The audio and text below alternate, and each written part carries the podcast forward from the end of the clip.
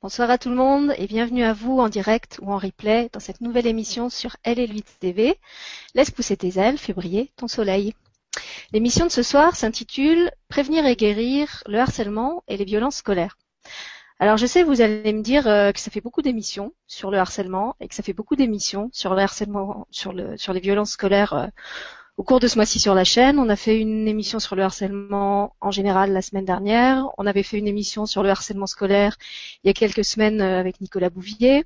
Et en plus de ça, je vous balance régulièrement des petites euh, des petits entretiens euh, enregistrés que je fais en ce moment avec différentes personnes, victimes, familles de victimes ou professionnels qui interviennent sur le terrain, toujours en lien avec cette thématique du harcèlement et de la violence scolaire. Donc, je suis d'accord avec vous, c'est un thème qui n'est pas glamour, qui n'est pas festif, qui n'est pas jouissif, qui n'est pas marrant, qui n'est pas estival, et qui pourrait même paraître euh, complètement en contradiction avec la ligne de ma chaîne, qui était une chaîne que j'avais créée pour diffuser de l'information positive et, euh, le bonheur d'être là, le bonheur d'être là sur cette planète. En même temps, pour moi, faire de l'information positive, ça ne veut pas dire euh, faire des émissions douceâtres, voire carrément sirupeuses ça ne veut pas dire euh, gommer la réalité des choses. Et même si euh, avant tout je suis une artiste qui voyage beaucoup dans les étoiles, et eh ben je suis aussi une citoyenne et une volontarienne, comme dirait un ami qui nous écoute ce soir et qui se reconnaîtra, euh, avec les pieds bien enracinés sur la terre, les yeux grands ouverts sur ce qui se passe. Et je crois que vraiment, je me sentirais mal si je me contentais de, de vous diffuser des émissions d'évasion, des belles émissions euh, pleine de douceur et de rêve, et qu'en même temps, je tenais pas compte de l'autre réalité, euh, la réalité de la souffrance sur la Terre, parce que c'est aussi avec ça qu'on vit, et que que je la ressens en fait dans mes cellules, comme si le corps de la Terre et mon propre corps étaient, étaient vraiment intimement liés. Et je crois que cette chaîne ne me ressemblerait pas si je me contentais de vous, de vous diffuser des belles histoires pendant que peut-être sur le palier d'à côté, il y a un enfant qui est en train de se faire lyncher sur les réseaux sociaux ou qui est en train de se demander s'il vaudrait pas mieux qu'il mette fin à sa vie. Parce que le harcèlement scolaire, c'est ça. C'est quelque chose qui coûte des vies. Et c'est pour ça que je trouvais que c'était vraiment euh, important d'en parler, d'en parler largement et avec plein d'acteurs, parce que justement c'est ce qui se fait pas euh, ailleurs. Euh, souvent quand on en parle, c'est de façon très tronquée, dans des temps limités, avec seulement un seul point de vue. Et je trouvais que c'était incomplet de l'aborder comme ça. En même temps, je voulais pas l'aborder euh, du point de vue du pathos, parce que ça me, me ressemblerait pas non plus de, faire une émission dans ce sens-là. Donc je voulais pas non plus vous bombarder avec des chiffres et avec une réalité plombée. Je pense que si euh, vous sortez de cette émission en vous disant que le monde est pourri, que la jeunesse est foutue, et que le mieux qu'on ait à faire, c'est de tous se foutre par la fenêtre, eh bien j'aurais manqué mon objectif. Ce que je voudrais, ce serait euh, ce serait vraiment de mettre du positif là où on a l'impression qu'il n'y en a pas. C'est ça. Parce que parce que c'est ça que je veux véhiculer à travers ma chaîne. C'est ça qui est important pour moi et c'est ça que j'avais à cœur de faire aujourd'hui. Et c'est pour cette raison-là que j'ai vraiment choisi d'entrer dans cette thématique euh, de la violence scolaire, non pas euh, à travers la, réalité du problème qui, qui a une ampleur et, qui a une réalité crue, et ça on va en parler aussi, mais de l'aborder sous l'angle euh, des solutions qui existent déjà sur le terrain, de tout ce qui se fait déjà, en mettant le focus sur les gens qui tous les jours s'engagent, se mobilisent, font des choses pour que ça change, pour défendre les victimes, pour aider les familles, qui font un boulot fabuleux, souvent avec des moyens euh, dérisoires, en tout cas euh, euh, en France et, autour. Et voilà, en fait, cette, cette émission, c'était vraiment pour, euh, pour mettre en valeur leur travail, leur engagement. Et si au lieu de sortir plombé de l'émission, eh ben vous sortez avec l'envie de les aider, que ce soit avec les moyens qui sont les leurs ou avec les moyens qui sont les vôtres, euh, je pense que j'aurais fait ma part. Voilà. Et si à la fin de l'émission, vous restiez neutre et que oui, que finalement ça vous laissait indifférent, et eh bien j'accepterai aussi ce point de vue parce que tout est juste et qu'il faut que chacun agisse en son, en son âme et conscience. Et hum, c'est à ces deux dimensions-là de vous que je, que je m'adresse ce soir à votre, à votre âme d'être humain et à votre conscience de citoyen.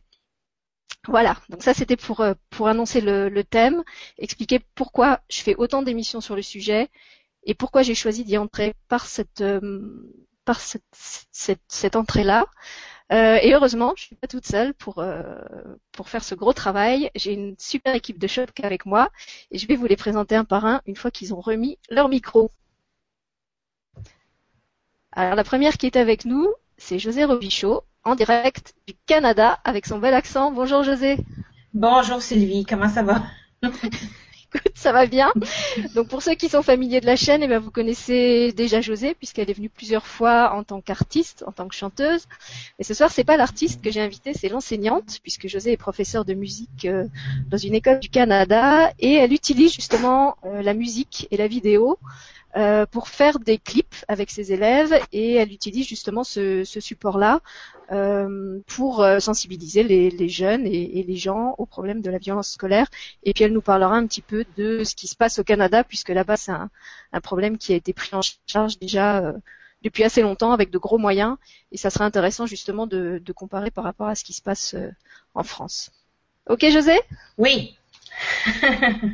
Alors à côté de José, je sais pas si j'arrive à la voir en caméra. Alors moi je la vois pas, je sais pas si vous vous la voyez. Il y a Nathalie Collat. Nathalie, t'es là? Oui, bonsoir. Bonsoir. Alors je te vois pas mais je t'entends. Donc Nathalie est maman de deux filles euh, et elle a été confrontée à travers ces deux filles au problème du harcèlement scolaire. Elle nous racontera sous quelle forme et surtout elle s'est pas contentée de le subir. Elle a réagi, elle a mis en place une action dans le groupe scolaire euh, de ses enfants et elle nous parlera justement de comment ça s'est passé pour elle et tout ce qui bah, tout ce qui s'est passé pour elle autour du harcèlement scolaire à travers cette expérience euh, qu'elle a eue avec ses enfants. Voilà. Et en dernier, si j'arrive à la voir en caméra, on a Willy Pierre, que je ne vois pas. J'espère que les gens vont réussir à te voir. Alors, Willy Pierre, euh, en fait, il fait tellement de choses que c'était juste pas possible de faire juste une émission avec lui. Vous allez le retrouver demain pour une autre émission plus complète où il vous parlera vraiment en détail de tout ce qu'il fait euh, parce que c'est très vaste et ce soir il est là euh, pour nous parler plus spécifiquement de tout ce qui se fait sur le terrain euh, à travers le, le collectif associatif dont il s'occupe et qui vous présentera tout à l'heure. Alors merci Willy d'être avec nous. J'espère que les gens te voient en caméra, moi je te vois pas, j'ai que ta photo. Alors bonsoir, euh, bah, merci en tout cas pour cette invitation et puis euh, les autres, parce qu'on est un, comme tu dis, un, grand collectif et c'est merveilleux de pouvoir euh, aussi rencontrer, témoigner et partager autour de ces sujets qui ne sont pas toujours bien mis en avant ou alors à juste titre. Je Voilà, c'est ça. J'ai trouvé qu'il y avait vraiment un manque, un, manque de temps et d'espace pour en parler la plupart du temps sur les autres chaînes et un manque de d'ampleur dans, dans, les points de vue parce que souvent on, on aborde ça que, que, du point de vue de la victime ou que du point de vue des parents ou que du point de vue de l'école et moi j'avais vraiment envie d'avoir plein de points de vue euh, le plus de points de vue possible pour qu'on comprenne bien tous les enjeux euh, qu'il y a autour de, de cette problématique euh, de la violence scolaire. Alors José, si tu veux bien, je vais te laisser raconter comment tu as, été amené à, à, travailler autour de, de, ça avec tes élèves et dans quel contexte, ce qui se passe au, Canada. Vas-y, raconte-nous. Je je te passe la parole. OK, merci Sylvie. Euh, ici, qu'est-ce qui se passe? Puis qu'est-ce qui s'est passé aussi? Je dirais que c'est depuis à peu près dix ans passés, peut-être, peut-être plus même, qu'il y a eu comme une campagne de sensibilisation, là où le gouvernement a mis beaucoup de qui a mis beaucoup de, d'argent dans les écoles afin que les, que les enseignants soient plus conscientisés par rapport à l'intimidation. Moi, de mon côté, euh, ce que j'ai pu voir dans mes écoles, parce que je fais deux écoles ici, au Nouveau-Brunswick, c'est une province du Canada qui est juste en face du Québec, que je regarde présentement. Puis, euh, ce qui s'est passé, c'est qu'il y a eu euh, la GRC. La GRC, ça veut dire les polices, les les gendarmes, peut-être chez vous, je sais pas, chez vous, puis qui sont venus dans notre école. Il y a quelqu'un qui était une personne chaque école qui venait pour euh, parler de la cyberintimidation, euh, les conséquences de la cyberintimidation, exemple sur Facebook, ou l'intimidation tout court, c'était quoi? Parce qu'il y a des enfants qui vont faire l'intimidation, mais ils savent pas que c'est ça parce qu'ils sont trop jeunes. Ils font juste répéter un, un, geste, une parole qu'ils ont entendu soit des parents, des cousins, des cousines, quelqu'un, puis ils arrivent à l'école, ils font ça. Puis il leur explique donc, ils ont compris ici qu'il vaut mieux prévenir que guérir. Donc, ce qui est ici, c'est qu'une euh, euh, une directrice est venue me voir puis elle m'a demandé euh, pourrais-tu, si tu veux, je sais que tu composes de la musique, pourrais-tu faire une chanson sur l'intimidation? J'ai pensé à ça finalement. Ça m'a pris peu de temps, puis j'ai été chercher tout ce qu'on pouvait dire sur l'intimidation. Donc, j'ai fait un vidéo aussi avec euh, les enfants, un mimo clip qu'on appelle ici un lip dub en, en anglais, je crois. Puis moi, j'avais toujours dans l'objectif au mieux prévenir que guérir. Puis je sais aussi que la musique, la chanson, c'est le médium le plus puissant au monde. Moi, à mon idée, là, à mon avis, c'est que quand tu chantes quelque chose, euh, euh, c'est aussi la mémoire musicale, c'est la mémoire qui, qui, reste le plus longtemps. Même les, les personnes qui sont Alzheimer sont, euh, excusez mon accent, sont, et, ils vont perdre tout leur, euh, leur repère, la mémoire à court terme, à long terme, mais la mémoire musicale reste intacte.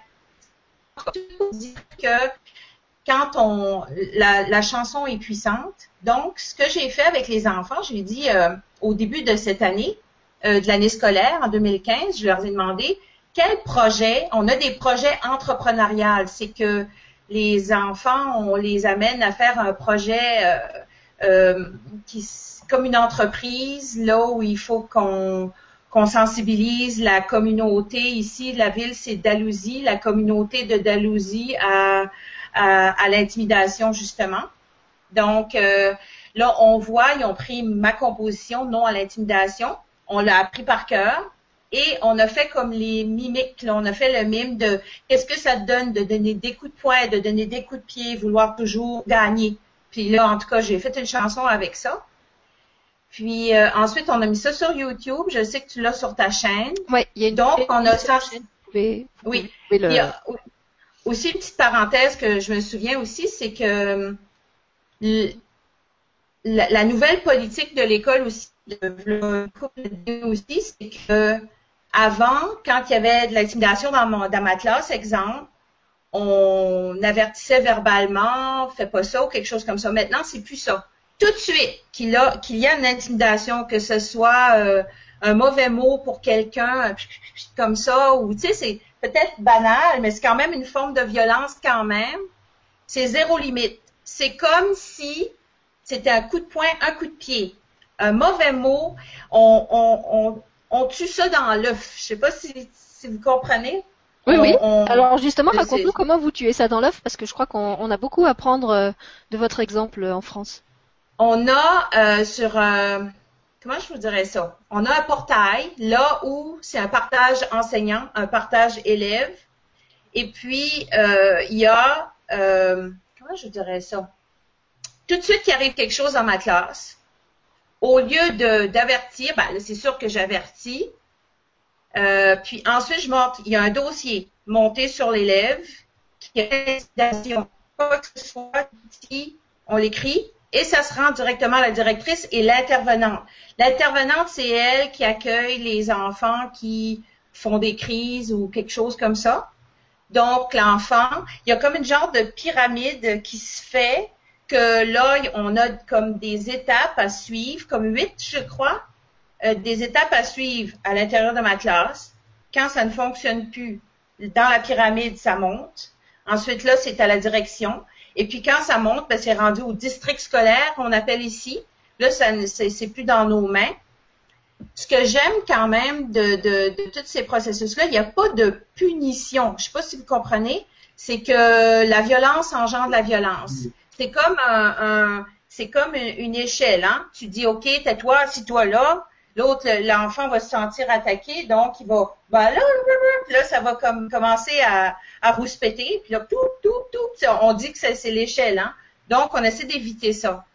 Ce qui veut dire que l'enfant, au lieu de punition, ça va être plutôt réflexion, mais dans le sens qu'il va avoir un cahier qui va le suivre. Puis ça peut être aussi toutes les, élèves, je vais vous raconter. Il y a, un cahier qu'il suit partout dans chaque classe où il va. Puis, s'il fait bien ça, à la fin du cours, euh, je vais mettre mes initiales, puis je vais me nommer un commentaire.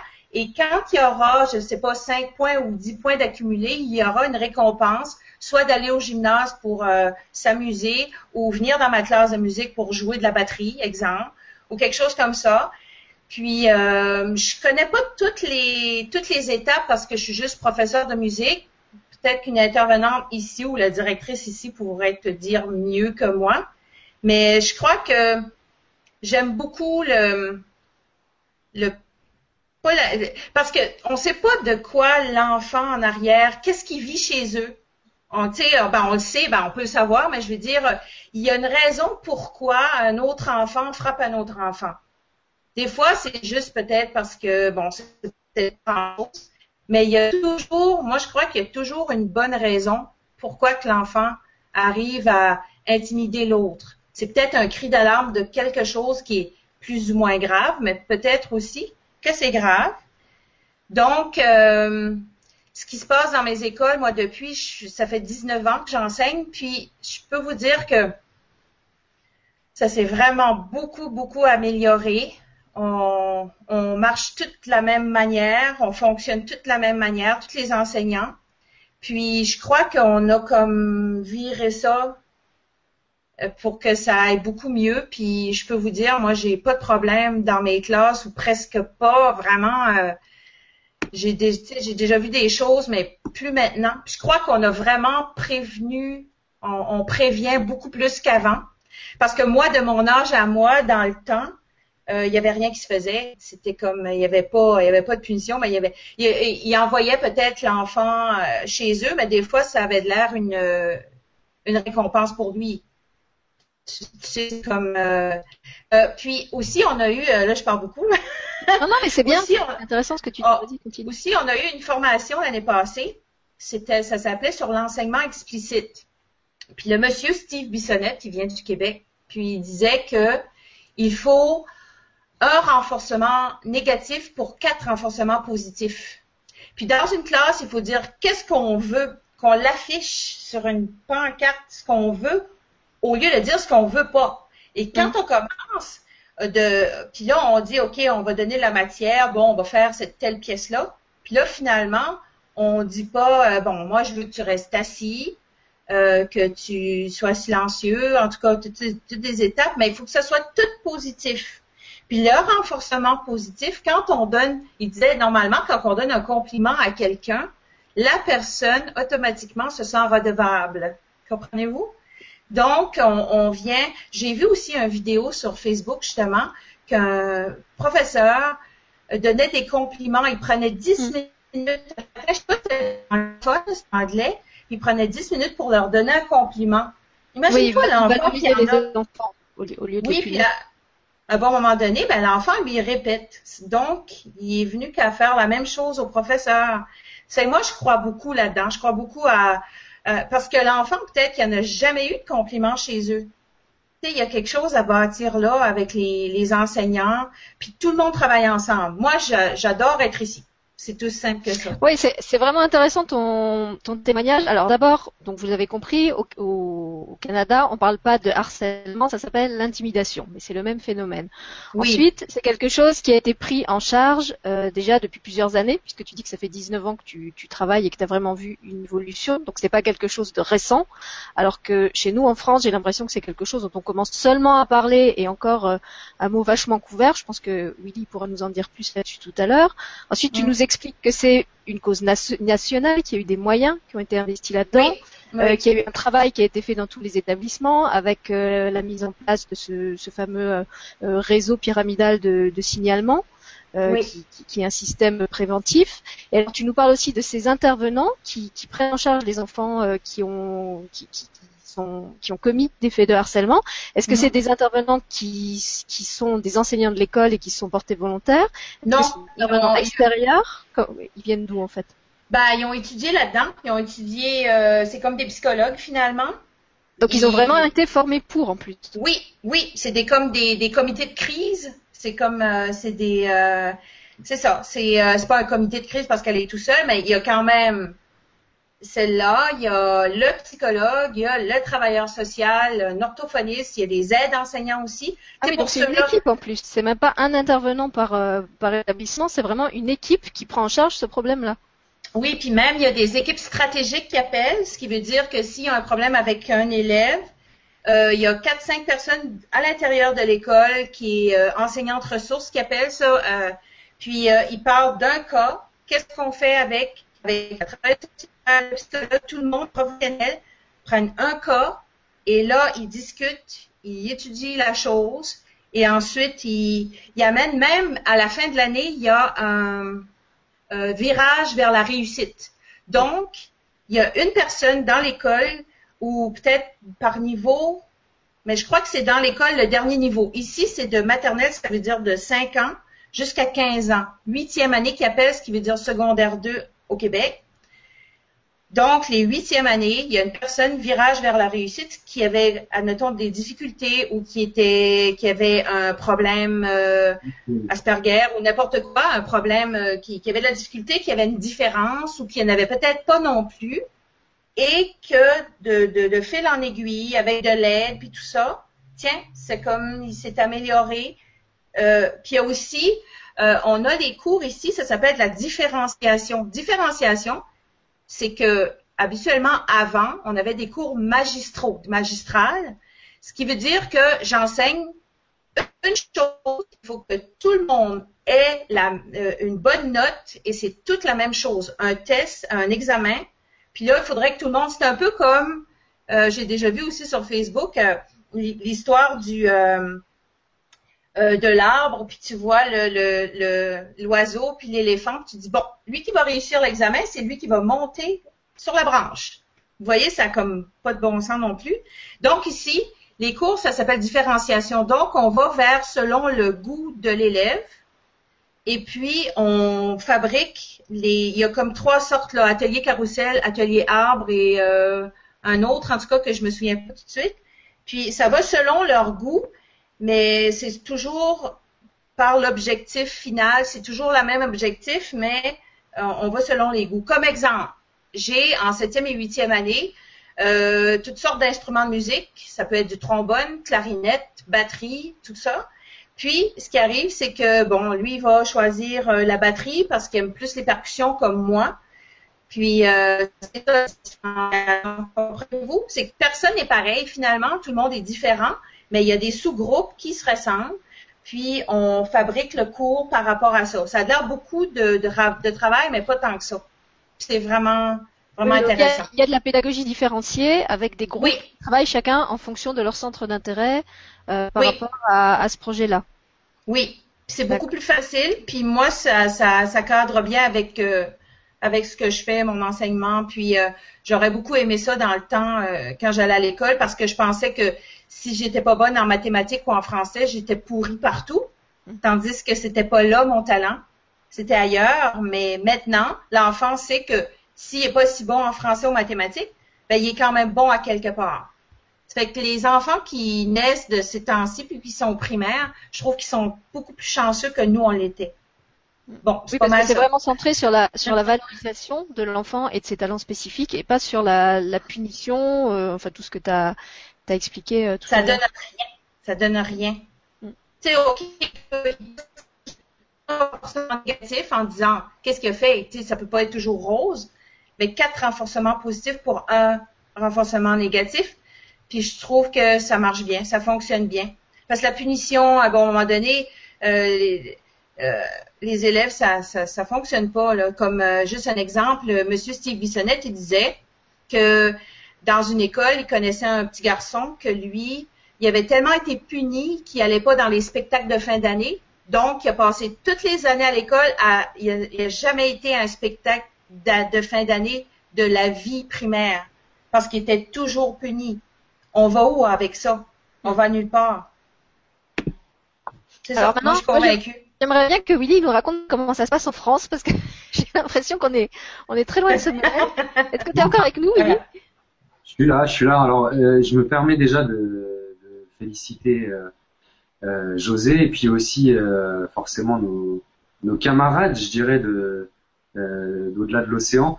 Moi, je pense que d'abord, euh, je voudrais juste saluer les, les, premières euh, questions et puis les premiers participants qui viennent nous rejoindre euh, pour leur déjà pour leur réactivité et puis aussi pour leur intérêt parce que c'est bien qu'on puisse discuter de sujet et, et, échanger à ce niveau-là encore une fois. Moi, je pense que au niveau des justement des correspondances, on a beaucoup on a beaucoup réfléchi à ça, c'est-à-dire qu'on a monté un projet qu'on a appelé You Are Heroes pour justement euh, valoriser, c'est-à-dire c'est vraiment le, principe de la valorisation des, euh, des élèves et, et, dans le groupe, c'est-à-dire que le principe de, euh, des valeurs du groupe qui peuvent s'en trouver soit enrichies par l'expérience de groupe, soit au contraire par effet de contagion ou effet de groupe, comme on dit, inversement durablement secoué. L'idée, pour pas que ça arrive, euh, c'est forcément de revaloriser les personnes qui sont les plus fragiles au sein du groupe et de leur donner de la valeur durablement. En leur donnant de la valeur durablement, c'est-à-dire par rapport à euh, des valeurs retrouvées, celles du groupe, donc l'esprit de solidarité, l'esprit d'équipe, euh, la notion d'égalité, de justice, mais aussi de compassion, parce qu'on fait rien sans la compassion, et, et, je trouve très juste quand elle en parle, José, bravo encore, parce que c'est vraiment cette idée. Non mais c'est vraiment euh, merci également parce qu'il y a y une il y a une notion de je dirais de euh, de, grandir, c'est-à-dire le, le, mot autorité renvoie à grandir euh, dans son étymologie, dans sa sémantique, et en même temps l'enseignement d'aujourd'hui, par le fait, je dirais, et notamment des nouvelles technologies et de la difficulté parfois d'intégration technologique euh, de certaines institutions, et c'est un constat dans plusieurs réalités de terrain, parce que les terrains de l'éducation ou d'autres sont liés, faut pas l'oublier. Euh, le terrain de la justice, il est aussi important de le rappeler, euh, et euh, notamment quand on combat des violences. Et c'est évident que pour que justement euh, la, compréhension et je dirais la valorisation euh, des intermédiaires et des transmetteurs, c'est-à-dire la transmission de valeur qu'elle existe réellement dans cette migration de la société du savoir dite traditionnelle vers la société du savoir dite numérique, on valorise chaque intermédiaire à sa juste valeur et en même temps qu'on l'aide, qu'on l'accompagne euh, pour ce qu'il est, autant les parents que les enseignants et évidemment au cœur de la démarche les élèves.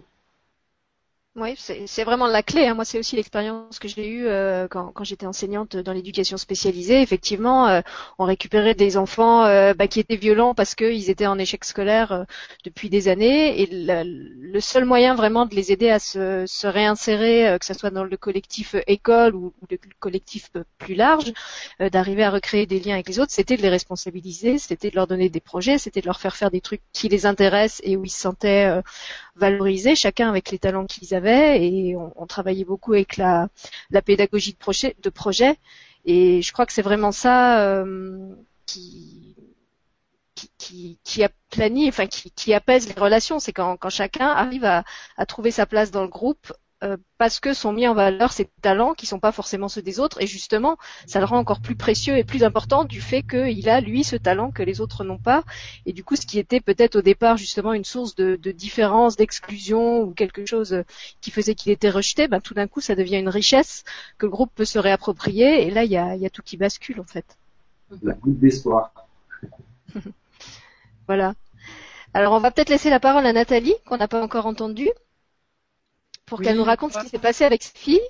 Parce qu'en plus, justement, je crois qu'on était bien dans cette, situation de, de la différence et de l'exclusion, d'après ce que tu m'as ce que tu m'as raconté. Oui, en effet, moi je viens avec la vision vraiment très terrain. Euh, donc je suis maman d'une euh, Zoé qui a 14 ans et Doriane qui a 9 ans. Et en fait, euh, Zoé, on savait pas, mais elle était en fait dyslexique précoce mais a été détectée assez tard, il y a à peine deux ans. Donc en fait, on a eu un vrai chemin de croix pour euh, une enfant qui avait des difficultés d'apprentissage, mais aussi des difficultés relationnelles assez fortes. C'est-à-dire que même en primaire, euh, elle avait toujours une personne qui venait la harceler et on comprenait pas pourquoi elle attirait ces personnes-là, pourquoi elles allaient vers elle, etc. Donc en fin de compte, on on n'a pas eu d'interlocuteur euh, compétent euh, dans les premières années. Ça n'a été qu'à son redoublement de CM2 Euh, quand l'équipe euh, pédagogique et la psy qu'il avait suivi, il avait détecté déficiente et il avait voulu l'orienter en sixième SECPA. Alors pour José, le SECPA, c'est une voie de garage pour les enfants, c'est-à-dire qu'ils sont même mm. plus notés, ils sont plus en lien, voilà, avec le réel, la scolarité réelle. Et bah, comme je crois beaucoup aux synchronicités, j'arrivais dans un nouveau village et comme par hasard, bah, j'ai rencontré des gens qui connaissaient bien euh, le SECPA et Zoé et qui ont dit mais elle a absolument euh, rien à voir avec ça. Donc elle a commencé des premières visites chez une psy, alors plutôt freudienne, qui a dit mais non mais surtout la mettez pas en SECPA. Donc elle a fait une sixième heureusement classique avec euh, une moyenne de 13, mais toujours du harcèlement. Alors c'est monté crescendo, on arrivait au collège, là c'était plus juste les gamins qui venaient sonner au portail euh, pour venir de chez nous hein, pour l'embêter. C'était carrément, euh, ils appelaient sur son portail, euh, son, son portable. J'ai eu droit à sale pute. voilà, enfin, je passe les mots. des gamins qui s'amusaient parce que ça les amusait. En plus, après j'ai rencontré le papa de cet enfant et qui était, le gamin était lui-même très très mal dans ses baskets. Donc j'ai dû dénuméroter son portable. Enfin, voilà, c'était super, super, super difficile. Et on a enfin rencontré une neuropsychologue qui nous a expliqué euh, ce que Zoé avait comme difficulté en tant que euh, précoce mais disharmonique et euh, le fait que ben, aujourd'hui elle était hypersensible et que ses relations aux autres étaient compliquées. Donc alors ça va beaucoup mieux, hein. je donne la finale, ça va beaucoup mieux. Elle est rentrée dans un autre collège qui traite les cas de, d'EIP, d'enfants euh, intellectuellement précoces en France, ça s'appelle comme ça, EIP, et euh, surtout qui sont dans une grande bienveillance et une grande fermeté, c'est-à-dire qu'ils n'autorisent pas justement l'intimidation. Euh, les enfants sont dans le respect des autres. Et, et voilà, donc vraiment une très belle année, voilà, même s'il y a encore des difficultés on n'est plus dans le problème de harcèlement. Et c'est vrai que d'avoir travaillé aux côtés de Zoé, euh, moi, ça m'a fait travailler déjà sur moi-même, et euh, parce que j'ai retrouvé un peu mon histoire aussi à moi. Et puis, euh, comme le disait très bien Sylvie, et comme l'a démontré José, moi, je ne tenais pas à aborder le cas du harcèlement euh, qui est pour moi un, très vieux, enfin c'est violent comme terme, c'est un sujet qui est vraiment voilà pas glamour et pas sexy, mais de vraiment mettre en avant le fait qu'un gamin pour faire face au harcèlement, c'est travailler sa confiance en soi. Euh, l'estime de soi, l'amour de soi, pour moi, c'est important et que c'est l'essentiel. Et que quand on travaille là-dessus, ben, l'enfant, il, il, est déjà, bah voilà, les, problèmes relationnels, euh, ils arrivent à, analyser comment eux ils fonctionnent et puis à mettre en place des choses euh, bah, où justement ils, ils sont plus dans l'attraction, le petit, le petit canard noir, ils sont plus dans le focus des harceleurs, des gens qui sont dans des leaderships, on va dire négatifs. Et euh, voilà. Alors j'ai beaucoup bossé dessus parce qu'évidemment, en France, en tout cas même si je suis dans un village euh, de la l'agglomération lyonnaise plutôt chic avec euh, plutôt voilà des populations euh, niveau social plus élevé etc et eh ben hélas au niveau pédagogique voilà il n'y avait rien de mis en place. Et là ma petite de 9 ans en primaire elle, s'est elle s'est retrouvée confrontée aussi à des gamins qui, qui sont dans un voilà dans, dans des difficultés de relationnel et aucun, ni le directeur, ni les enseignants ne gèrent vraiment ça. Donc chacun fait en fait comme il le sent, voilà. Et ça, voilà, il y a des situations qui s'aggravent parce que justement on met rien en place. Et donc c'est là où donc j'ai, on a donc l'inspection académique du Rhône, la région euh, où on se trouve, a demandé aux, aux établissements scolaires de faire un plan d'action sur le harcèlement et contre le harcèlement et la violence scolaire. Ça tombait bien, ça faisait un an et demi que nous, association de parents, on voulait qu'il y ait un protocole. Et comme par hasard, on avait euh, une surdité de la part du directeur. Et donc, je me suis dit, bah, ça sert à rien. Je suis sûre qu'il y a des choses qui sont mises en place. Alors, j'aurais bien voulu euh, connaître les infos sur le, Canada, parce qu'il y a vraiment de très très belles choses mises en place. Mais du coup, je suis tombée par hasard sur l'association Les Parents, dont euh, Willy Pierre est euh, cofondateur et président, et euh, donc du coup qui est venu intervenir dans le groupe scolaire pour justement parler de, bah, tout ce que lui connaît, ce qui est déjà mis en place, etc. Voilà. Donc c'est comme ça qu'on s'est connu avec Willy Pierre. Eh ben, on va peut-être lui, passer le, bâton de parole, comme ça il va nous raconter concrètement ce qui, s'est fait dans le groupe scolaire alors. Bah, tout à fait. Alors, bon, dans un premier temps, ce qui a été euh, intéressant, et notamment ce que je trouve très louable, euh, parce qu'il y a, y a différentes, euh, je dirais, euh, euh, versions d'intervention. Euh, soit c'est souvent, et franchement, ça paraît logique, que c'est les parents qui nous appellent en premier, notamment quand il s'agit d'urgence, ou alors les élèves eux-mêmes, sachant qu'il y a des systèmes de signalement aujourd'hui qui sont mis au point euh, pour que notamment bah, les établissements eux-mêmes puissent signaler effectivement soit par le biais académique, soit par des systèmes internes. Euh, pour pas citer qu'un, mais plusieurs, il y a des systèmes qui ont été créés, des, même des applications aujourd'hui en ligne, comme Speak Up France, comme euh, pour ce qui est de la France, mais il y en a, il y en a qui existent à l'international, comme euh, Kids OK pour le, et ils en font, ils en font partie. C'est-à-dire que la notion aujourd'hui de signalement, elle est acquise à peu près partout. Même si, attention, les enseignants et les équipes, les équipes pédagogiques ne sont pas toujours formés ou informés. Euh, là encore une fois. Euh, je dirais que ce qui est intéressant de voir dans notamment euh, euh, cette, tentative, je dirais, d'apporter des solutions et de, répondre durablement à justement un, endroit où il y a des grandes disparités tant sociales qu'économiques, c'est la notion de réactivité et de proximité dans, l'éducation. C'est-à-dire que finalement, la notion d'aide aux victimes, euh, pour répondre franchement, euh, au-delà même de l'expérience qu'on a essayé de mettre en place euh, sur, le, plan régional, territorial et, et au-delà de nos frontières, en passant notamment les barrières linguistiques grâce à des outils numériques intelligents et voilà, comme on, on, est en train de les utiliser. L'idée, c'est que euh, l'intérêt de, de, justement pouvoir euh, écouter et apporter des réponses euh, tant au niveau de la médiation publique, et là j'entends parents, aidants, associations qui tournent autour du sujet de l'éducation, mais qui vont au-delà avec des notions de handicap, la notion de gestion des, urgences au niveau civil, territorial, etc de pouvoir rassembler, de pouvoir informer sur ces sujets-là, on se rend compte qu'il y a beaucoup de citoyens qui aujourd'hui ne sont pas au courant de leurs droits. Euh, première étape, euh, très importante à, faire fonctionner, euh, évidemment, c'est la notion d'information. Je dirais que la seconde notion euh, derrière la prévention et la sensibilisation qui y sont liées, c'est le travail d'alerte. Donc mettre en place des outils durables pédagogiques euh, qui soit euh, efficace sur la durée, ça veut dire qu'il soit renouvelable en fonction aussi des équipes, en fonction aussi euh, des besoins de chaque établissement. Donc forcément, José, tu en parlais, on a déjà commencé à l'évoquer aussi à travers les autres émissions, et merci encore Sylvie pour tout ça.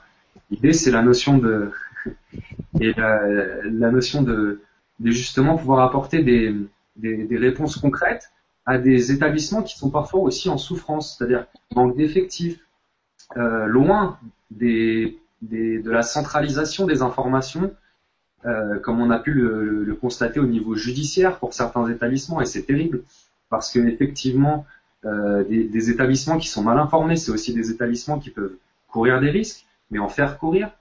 Or, on se dit que dans l'éducation, c'est bien tout ce qu'on ne veut pas, euh, Au-delà de ça, il y a aussi la, notion de protéger les équipes. Euh, il y a l'élève et il y a les équipes. Et il y a les parents, évidemment, hein, parce que ça va avec, les familles, euh, tant, les familles d'accueil que les aidants, etc. aussi. Donc la, notion de, de, je dirais, de prévention et de sensibilisation, de travail d'alerte est déjà primordiale. Et au-delà de ça, c'est la notion d'essayer de donner des outils pédagogiques qui soient adaptés intergénérationnel parce qu'aujourd'hui il y a parfois, euh, je dirais, une, une réponse un peu particulière à donner à Internet et aux phénomènes nouveaux comme le, cyber, le cyberharcèlement parce que le cyberbullying, j'allais dire un, un, un mot anglici, anglicisant aussi, mais c'est le même terme euh, qu'on emploie, qu'on emploiera, hein, José, tu me confirmes.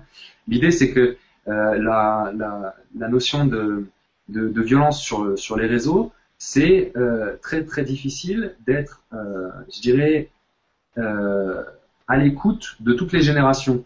Il y a un professeur algérien qui est intervenu sur le sujet. Et il y a notamment dans les pays maghrébins, c'est très intéressant de voir les réactions aussi du fait de, je dirais, les, campagnes successives qui commencent à gagner un petit peu tous les pays du monde.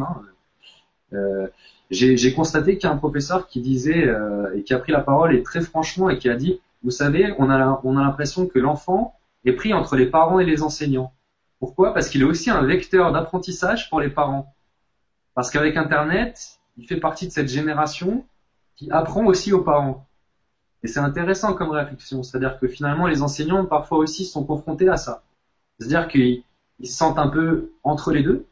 Et pour pouvoir réagir, je dirais, correctement, il y a une notion de d'échange et de partage qu'il faut euh, réinstaurer euh, pour que tout le monde soit sur une même euh, je dirais, longueur d'onde euh, et capacité d'action.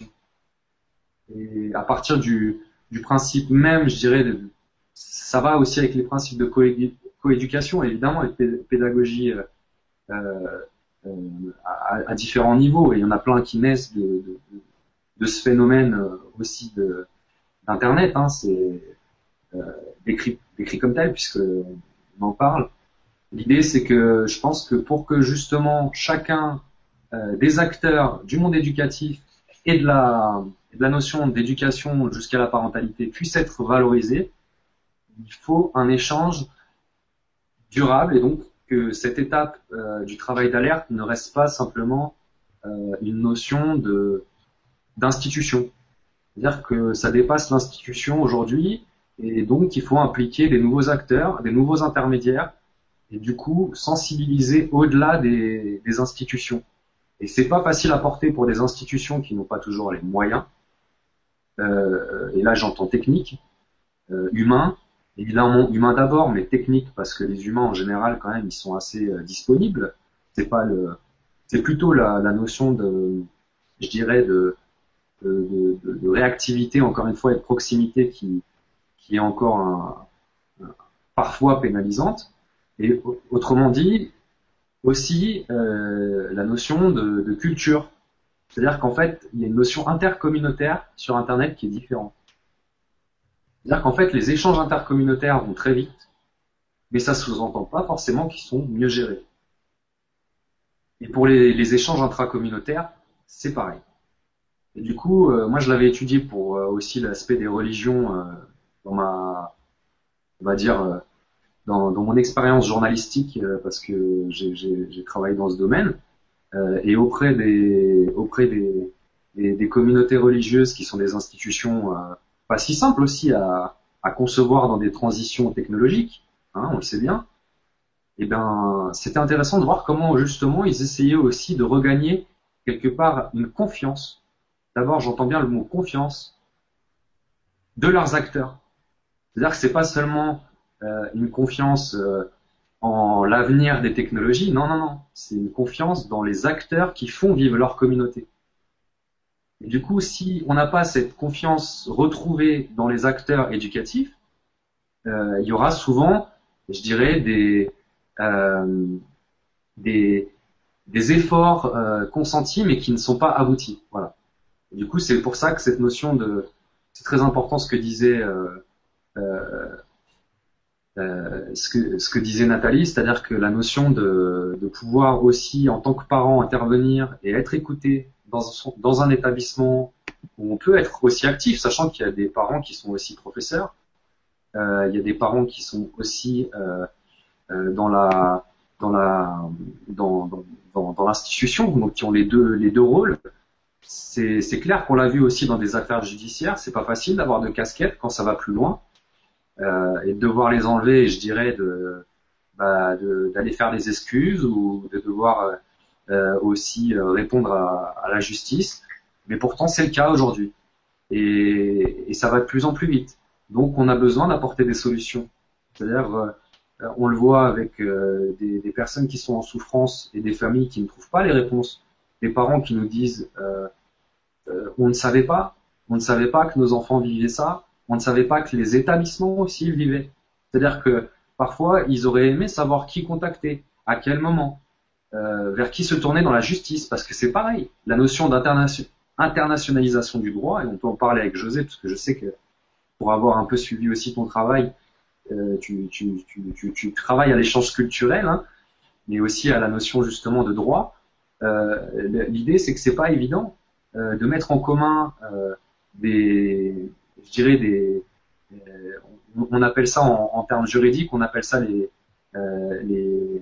les juridictions ou alors les jurisprudences euh, pour, ce qui est de euh, d'aspect euh, purement juridique. Et puis on va appeler ça dans le domaine par exemple de l'humanitaire, on appelle ça le développement durable par le biais de, la culture durable. Pour, citer plusieurs, plusieurs intervenants que j'ai pu rencontrer dans, dans le monde éducatif, mais de la culture aussi, qui défendaient la même chose. C'est-à-dire qu'il faut valoriser euh, les traditions locales pour pouvoir faire naître euh, des échanges culturels durables. On ne peut pas les effacer. Bah, c'est un peu le même principe aujourd'hui, c'est-à-dire qu'on ne peut pas spolier euh, le savoir traditionnel pour créer un savoir numérique tout puissant. C'est pas possible. Il faut valoriser les acteurs à tous les niveaux et regagner leur confiance. Et c'est la priorité. Tu parlais de confiance et il y a, un autre mot que j'aimerais relever que tu as dit tout à l'heure qui est important, c'est la compassion. Tu, parlais de l'importance de la compassion et euh, je vous remercie tous parce que c'est vraiment ce que vous êtes en train de, de, véhiculer à travers tout ce que vous dites. S'il y avait une chose que je voulais pas faire dans cette émission, c'était qu'on se mette à tirer euh, à boulet rouge ou sur les victimes, ou sur les harceleurs, ou sur les enseignants, et à dire c'est eux qui font pas leur boulot, et c'est eux ceci, et c'est eux cela. Et en fait, vous montrez bien que souvent, euh, ce, qui, ce qui se passe dans les cas de, de harcèlement ou de violence au sens le plus large, c'est qu'il y a, comme dit Willy, une méconnaissance du système, une méconnaissance des ressources qu'on a pour se battre contre ça. Il y a une, méconnaissance des situations familiales que vivent les harceleurs. José l'a bien dit, et moi c'est ce que j'ai vécu aussi quand j'étais euh, jeune enseignante. Souvent, les enfants qui harcèlent euh, sont des enfants qui, vivent eux-mêmes une violence, que ce soit dans, leur milieu familial, que ce soit une violence euh, intérieure, ou qui sont dans l'ignorance, c'est-à-dire, comme l'a dit aussi José, je crois qu'ils se contentent de suivre un exemple sans se rendre compte euh, de la portée de leurs actes, qui, qui croient en fait simplement s'amuser,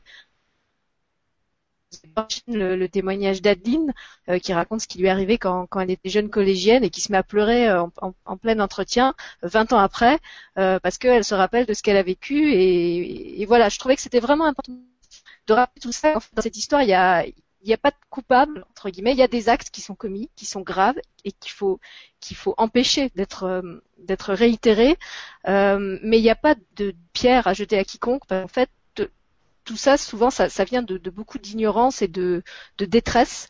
Euh, et, le propos, c'était vraiment pas de, culpabiliser quiconque.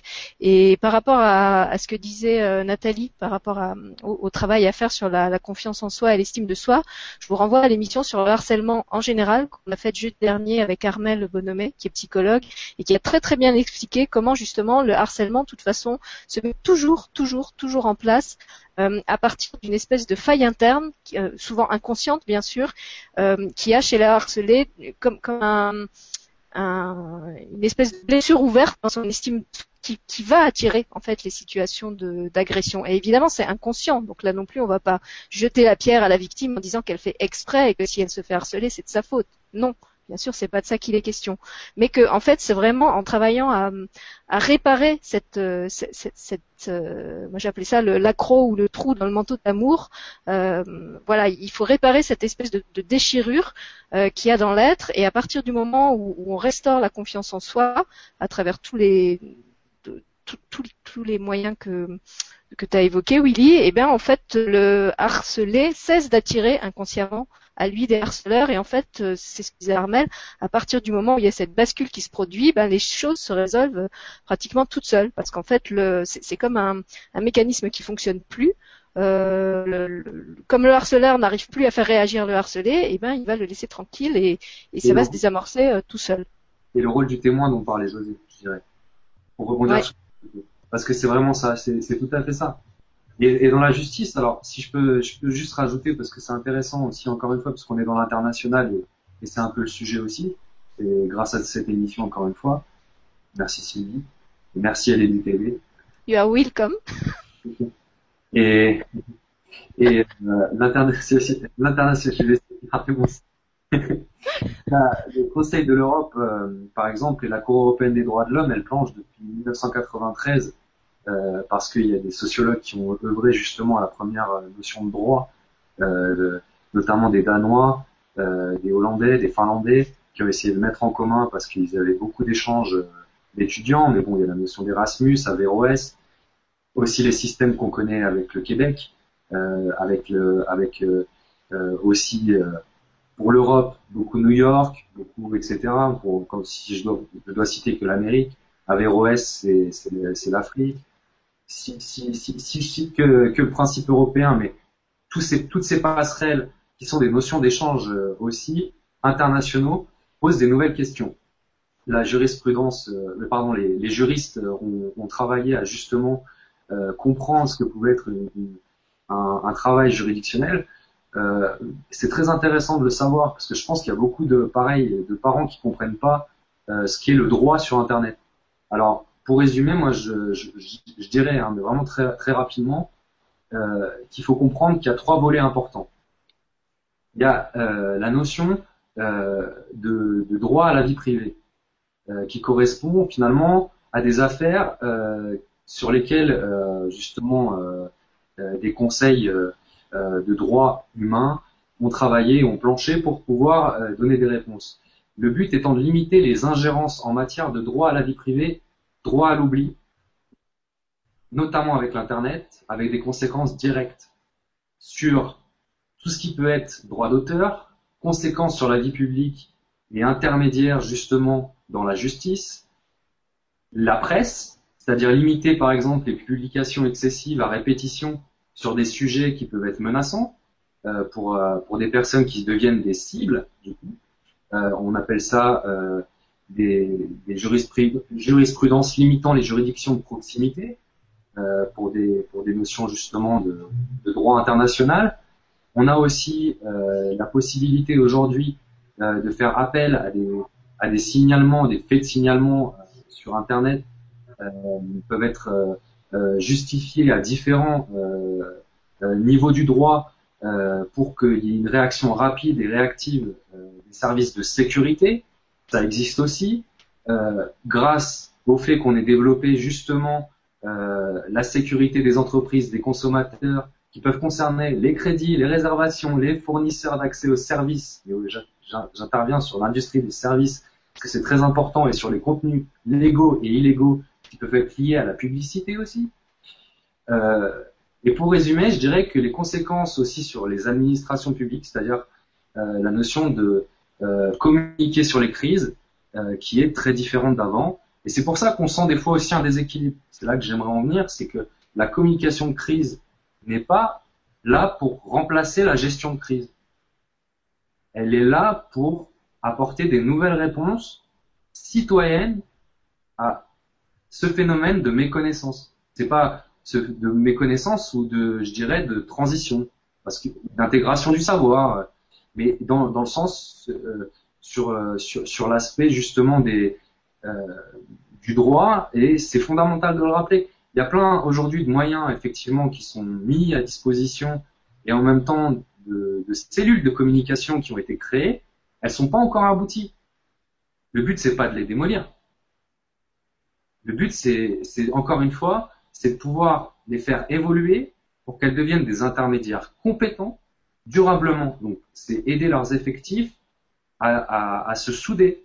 Et euh, encore une fois, c'est là que c'est des fois mal interprété. On le voit dans l'humanitaire, euh, la, même notion de je vois que José, tu as une idée euh, qui vient. si tu veux intervenir sur le sujet, mais, de, toute façon, moi j'ai une question à poser à José et ça tombe bien que tu aies la parole, oui, parce que la question vient de quelqu'un que tu connais bien, qui est côté public. C'est Magali Vialet que tu vas nous, présenter. Tu vas expliquer qui elle est et, comment vous travaillez ensemble. Et donc Magali pose une question à José. Elle dit bonsoir à tout le monde et merci encore pour cette émission. J'ai une question pour José. Est-ce que dès la mise en place de votre système, tout le monde a été réactif rapidement? Ou est-ce qu'il y a eu un temps d'adaptation, aussi bien du côté du corps enseignant que du côté des élèves? Alors, je vais d'abord laisser la parole à Willy pour qu'il nous explique qui est Magali. En quelques mots, Willy, hein, tu fais bref, et après on va laisser répondre José. Bonsoir, Magali Vialet ou heureux. euh, qui est donc trésorière euh, de l'association Les Parents, euh, mère d'une ancienne victime, mais on sait ce que ça peut être aussi d'être ancienne victime. Voilà. Après, je pense que ce qui, ce qui peut être simple de rajouter sans trop de mots, c'est simplement qu'elle a, souhaité apporter sa contribution à, à, la lutte contre le harcèlement et les violences scolaires et le cyberharcèlement aussi. Trois petits parce que euh, elle a aussi euh, découvert euh, et elle a, elle a, elle a eu le courage de l'accepter. pareil, qu'il y avait beaucoup de méconnaissances qui l'entouraient, y compris qui venaient d'elle, qui venaient aussi parfois de l'entourage de ses proches. Je, je, pense qu'on l'a tous constaté hein, à, nos niveaux. Et là, je dis tout un chacun. Et je pense que c'est son, courage aussi. Euh, ça a été sa manière d'exprimer son courage et je dirais que c'est quelqu'un qui a beaucoup d'humilité et de compassion. Pour euh, rappeler les propos juste que tu tiens. Bah, écoute, moi je la, je la connais pas aussi bien que toi, mais dans ce que tu dis d'elle, euh, je, je, suis d'accord avec toi, c'est aussi ce que je ressens d'elle. Alors maintenant, on va laisser José lui répondre. Tu veux que je te repose la question, José? Non, je suis correct, je pense. Ah, T'es correct. Alors si oui, correct, vas-y, fais-nous une réponse correcte. Correctement, oui.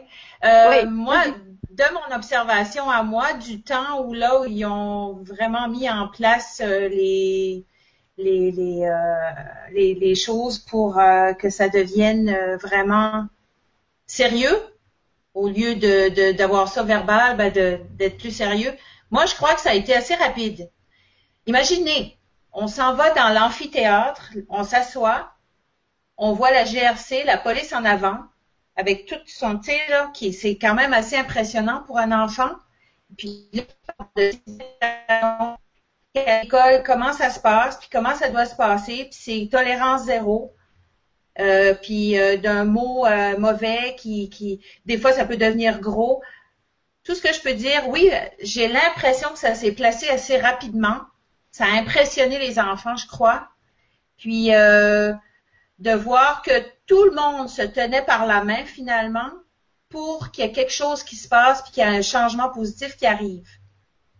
Moi, ça a été ma perception. On pourrait penser que normalement, ça prendrait du temps, mais j'ai pas trouvé que ça a pris de temps. Tout le monde a été conscientisé, c'était vraiment, c'était ce qui était le plus important, c'était de respecter les différences. Même on a déjà eu à l'école un thème, c'était euh, euh, j'aime les différences, ou en tout cas, on a été beaucoup conscientisés pour les différences. Ensuite, euh, sur l'intimidation, ma chanson aussi qui a été vraiment populaire. Si vous regardez euh, sur José Robichaud, l'intimidation, je crois que j'ai 5000 ou 8000 visionnements. Donc, il y a aussi, au Québec, il y a eu des, il y a eu des drames. Ici, on a entendu plus ou moins parler, mais il y en a eu peut-être des moins graves. Il y a eu des suicides. Je sais, j'ai entendu, je crois c'est hier, une madame qui parlait que son enfant s'était suicidé à cause de la cyber-intimidation, l'intimidation à l'école. Ici, il y en a eu aussi. Puis il y a eu aussi une fondation Jasmin Roy. Ça, c'était un, un artiste euh, euh, comédien homosexuel du Québec qui habite à Montréal, qui a écrit un livre sur l'intimidation puis il a fondé une fonda il, a, il, a, créé une fondation, Jasmin Roy, que vous pouvez voir aussi le site internet. Et puis euh, là-dessus, il y a eu beaucoup, beaucoup de. Il a été dans les écoles. Il n'est pas venu ici, je crois pas en tout cas. Euh, mais il y a quand même eu des personnes au nom de l'intimidation qui est venue. Il n'y avait pas juste la police, il y a eu d'autres personnes qui venaient euh, dire leur témoignage devant les élèves. Je crois que moi, je, vous dis, c'est vraiment euh, les élèves ont, se sont conscientisés vraiment. Euh, ça, ça a été très rapide. Fait que finalement, c'était ma réponse. Ça fait, ça fait combien de temps maintenant qu'il est en place dans votre établissement? Ah, Moi, je dirais de 5 à 10 ans. Ils ont même acheté, là, comme quand on descend les escaliers, admettons ici, c'est 5 étages. Quand on descend les escaliers ici, il y a un gros poster comme vraiment de, de une pancarte de, de peut-être 7 pieds par je sais pas combien des pieds. Vous, c'est pas des pieds, c'est des centimètres, mais c'est, vraiment, vraiment grand. Là où tu vois non à l'intimidation ou puis même c'était des, des, des photos percutantes là qu'on voyait un, un enfant euh, qui était comme ça là, avec des gros, tu sais, il était tout petit puis tu avais des, des, grosses des, des personnes plus vieilles et plus grosses et plus costauds aussi qui le prennent comme ça ici puis là tu vois que l'enfant est de même.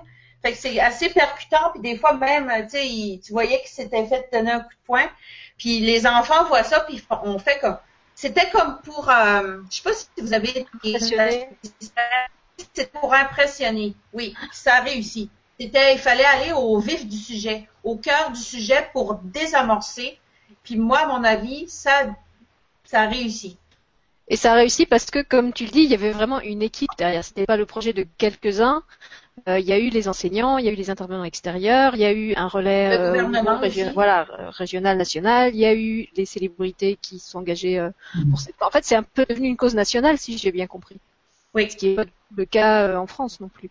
Oui, il y a eu beaucoup d'émissions là-dessus aussi. Il y a eu beaucoup de conscientisation, beaucoup de, c'est ça, des publicités percutantes là où tu fais comme, ah oui. Fait que là, t'es comme, hmm. Mm. je vais, je vais y penser là.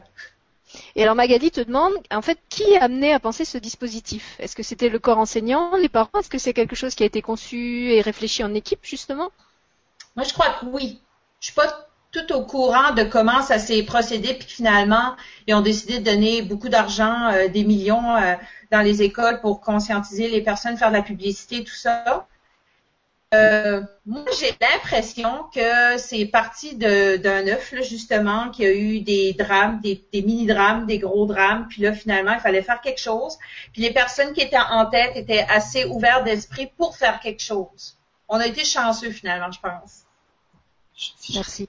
Si je peux me permettre de mm-hmm. rajouter quelque chose justement sur ce sujet, encore une fois, c'est pas, je vais pas parler de la France, mais c'est très intéressant parce que il y a une notion, tu me permets, euh, Sylvie, Ouais, mais après on va donner la parole à Nathalie parce qu'on l'a presque pas entendu encore. Alors je te permets, mais après on donne le micro à Nathalie. Je pensais c'est super important justement que Nathalie donne son avis sur le, comment c'est vu par les parents en France. Ouais, et ben alors vas-y, donne ton avis et puis après on, on passe le relais à Nathalie. José sur l'international, c'est-à-dire qu'en fait il y a une, il y a, une, il y a, il y a eu des partis pris très différents suivant les pays pour l'avoir observé vraiment euh, euh, dans différents pays du monde et notamment dans des zones où on parle beaucoup de conflits. Hein. Euh, c'est très, très important d'avoir une, une, notion euh, d'appui et de support de communication parce que dans l'éducation, on a euh, ces besoins réels. C'est-à-dire que l'opinion publique, on peut rien faire sans. Euh, quand on veut vraiment sensibiliser durablement, on doit avoir des moyens mis très importants. En France, on va comparer ça à la campagne de la sécurité routière qui a été reprise jusqu'en Australie. En, mm. en, en, aux États-Unis euh, et en Amérique en général, euh, la référence souvent euh, ça a été d'abord la, la, notion de l'intégration des, des, des, des, phénomènes de télé-réalité, etc., qui a été un vecteur de communication, ce qui n'a pas forcément été le cas en Europe. il y a, pour ce qui est, par exemple, des pays d'Asie, c'est très différent leur manière de vivre les médias. Euh, il y a, y, a, y a, une notion euh, de temporalité qui n'est pas la même. Il y a une notion de euh, ça, ça, dépend vraiment. Par exemple, dans les pays anglo-saxons, parce que là c'est le journaliste qui parle, certes, il y a un moment donné, c'est très important, je pense, pour les gens de le savoir. C'est-à-dire que suivant les pays, on n'a pas du tout la même manière de médiatiser les choses. ouais.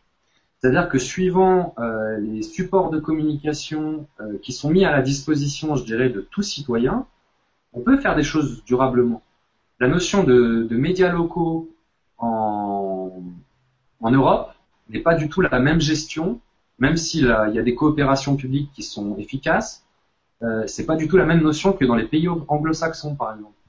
Et euh, francophones, hein, mais tu me tu, j'espère que tu comprends ce que je veux dire, José, par euh, Amérique euh, et notion de continent, parce que forcément il y a une, notion de travail, de, euh, de mise en commun aussi des moyens là-bas sur ces sujets-là il y a, y a, le Canada comme euh, les États-Unis travaillent beaucoup ensemble euh, sur, sur, sur ces sujets-là. Il y a, y, a y, des, y a des associations qui sont trans, transversales et qui sont transnationales. En Europe, on en a besoin. C'est-à-dire que euh, la notion de la notion de d'État-nation en Europe a, a forgé aussi une certaine mentalité autour des médias qui est différente. Là, on n'a pas la même notion de la communication. C'est pour ça qu'il faut vraiment que ça vienne aussi parfois beaucoup plus du citoyen. Et euh, c'est évident, hein, on part toujours des mêmes principes, c'est-à-dire qu'il y a eu des problèmes. il y a eu des problèmes, on en a parlé, on a réalisé. De toute façon, ça, euh, je dirais que c'est l'histoire de la vie. Hein. On, on, considère d'abord euh, aussi qui ne va pas avant de le, solutionner, ça paraît évident. Sauf qu'il y a un moment donné, la réaction est plus lente, c'est tout. C'est pas euh, pour, pour, vraiment qu'on reste sur un même canal de communication, je dirais, parce que c'est très très important que les gens le sachent. C'est pas un, encore une fois, quand je parlais de communication de crise, euh, on le sait très bien, quand l'Europe communique sur une crise, elle galère beaucoup plus que d'autres euh, pays. Voilà. Bah, oui, on le voit bien puisque José nous raconte que chez eux, ça a tout de suite euh, été pris en charge par des, des, des gros médias qui ils ont reçu des, des outils affichés dans l'école, les fameux. Tu peux retirer poster, José, j'adore comment, comment tu dis poster. Un poster. Voilà, un poster.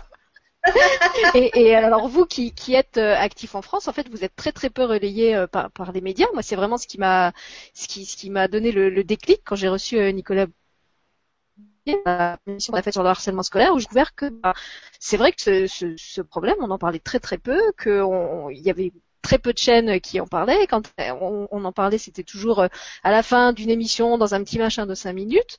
Euh, et comme je le disais, en, en, donnant pas la parole à tous les acteurs, mais seulement à quelques-uns, ce qui avait un point de vue euh, euh partiel et partial.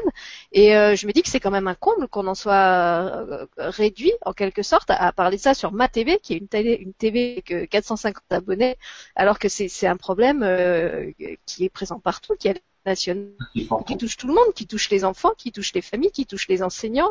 Qui... Enfin, je sais pas, pour moi, c'est un peu une aberration cette, cette situation. Chaque effort compte. Alors, on avait promis la parole à Nathalie. Alors, on va, on va laisser la citoyenne Nathalie s'exprimer maintenant. Je sais pas si vous me voyez du coup, c'est bizarre. Je te vois tout le temps en fait. C'est comme Willy, il y a des moments j'ai l'image de profil et il y a des moments je te vois. Mais ouais. c'est pas grave, on t'entend très bien par contre. Bon voilà, c'est des... oh, déjà, déjà, ça. C'est déjà ça. Voilà. Là, non, là c'est bon, ouais, là on te voit. Ouais. Moi j'ai une vision alors euh, beaucoup plus terre à terre. J'essaie de faire un peu le relais par rapport à ce que j'ai entendu, mais euh, moi mon constat quand même, euh, c'est dès le départ, l'éducation nationale en France ne prend pas en compte les différences. Voilà, moi c'est mon constat.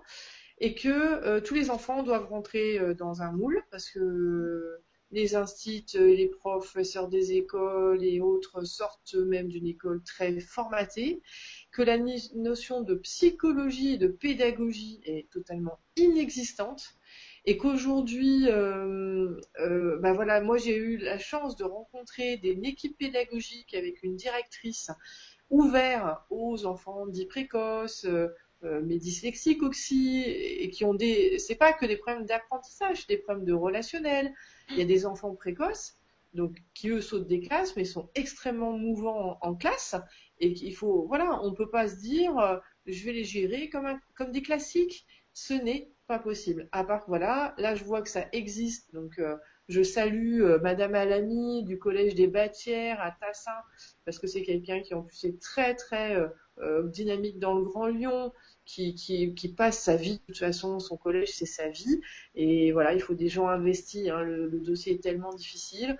Je vous donne juste un exemple concret, les élèves qui sont alors rarement sortis en conseil de discipline de l'établissement, donc et ben ils ne sont pas rendus à leur famille. Euh, les jours où ils ne sont pas à l'école, il y a un partenariat fait avec la MJC, le centre social euh, de Tassin, Ménival, et ils sont suivis par des animateurs. Euh, alors que moi, je suis à Champagne-au-Mont-d'Or, un, un, quartier quand même, voilà, il y a des moyens. Et ben, j'ai fait des conseils de discipline parce que je suis parent d'élève.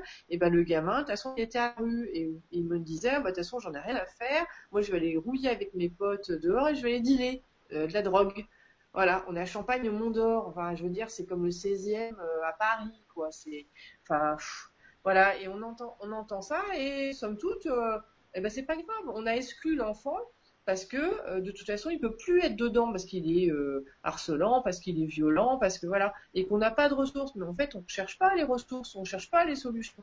On est dans la punition.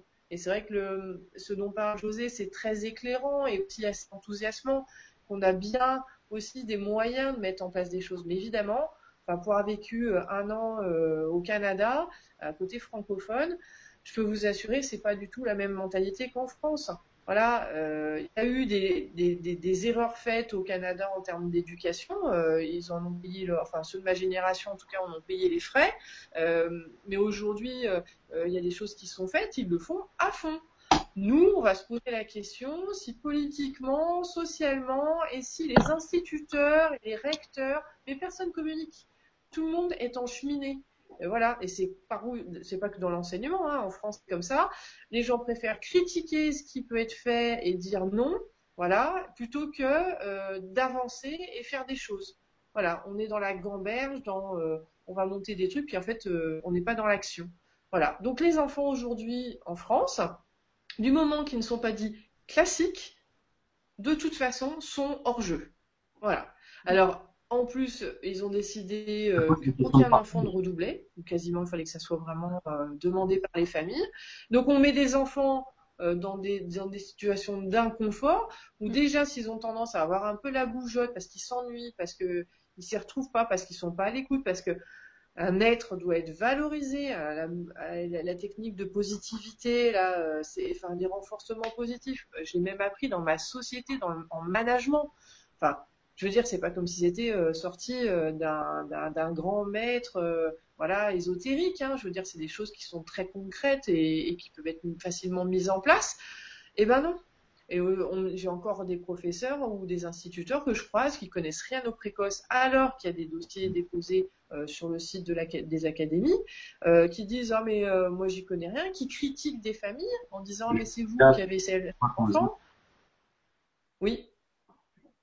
Non, moi je te, je te rejoins entièrement sur ce que tu dis. Alors bon, je vais, je vais pas me faire des amis euh, euh, à l'éducation nationale dont, dont, je fais toujours partie, même si j'exerce plus. Mais alors je te rejoins sur un premier point qui est qu'effectivement les enseignants ne sont pas du tout, du tout préparés. Euh, euh qu'il y s'il y a des modules de, de formation à la psychologie de l'enfant, c'est des choses très très abstraites. Et moi, quand je suis arrivée sur mon premier poste en éducation spécialisée, bah, la première chose que j'ai faite, c'est que j'ai oublié tout ce qu'on m'avait appris euh, à l'UFM, qui à l'époque formait les profs, parce que c'était totalement inadapté au terrain sur lequel j'arrivais. Euh, j'étais de toute façon avec des enfants qui étaient dyslexiques, qui étaient illettrés pour la plupart, qui étaient dans des familles de, gens du voyage.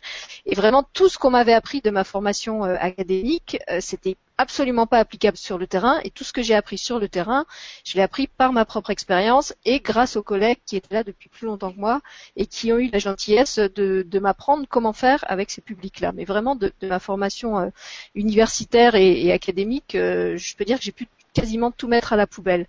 Et euh, après, la deuxième chose sur laquelle je te rejoins, c'est sur le fait qu'effectivement, on, stigmatise la différence au lieu de la valoriser.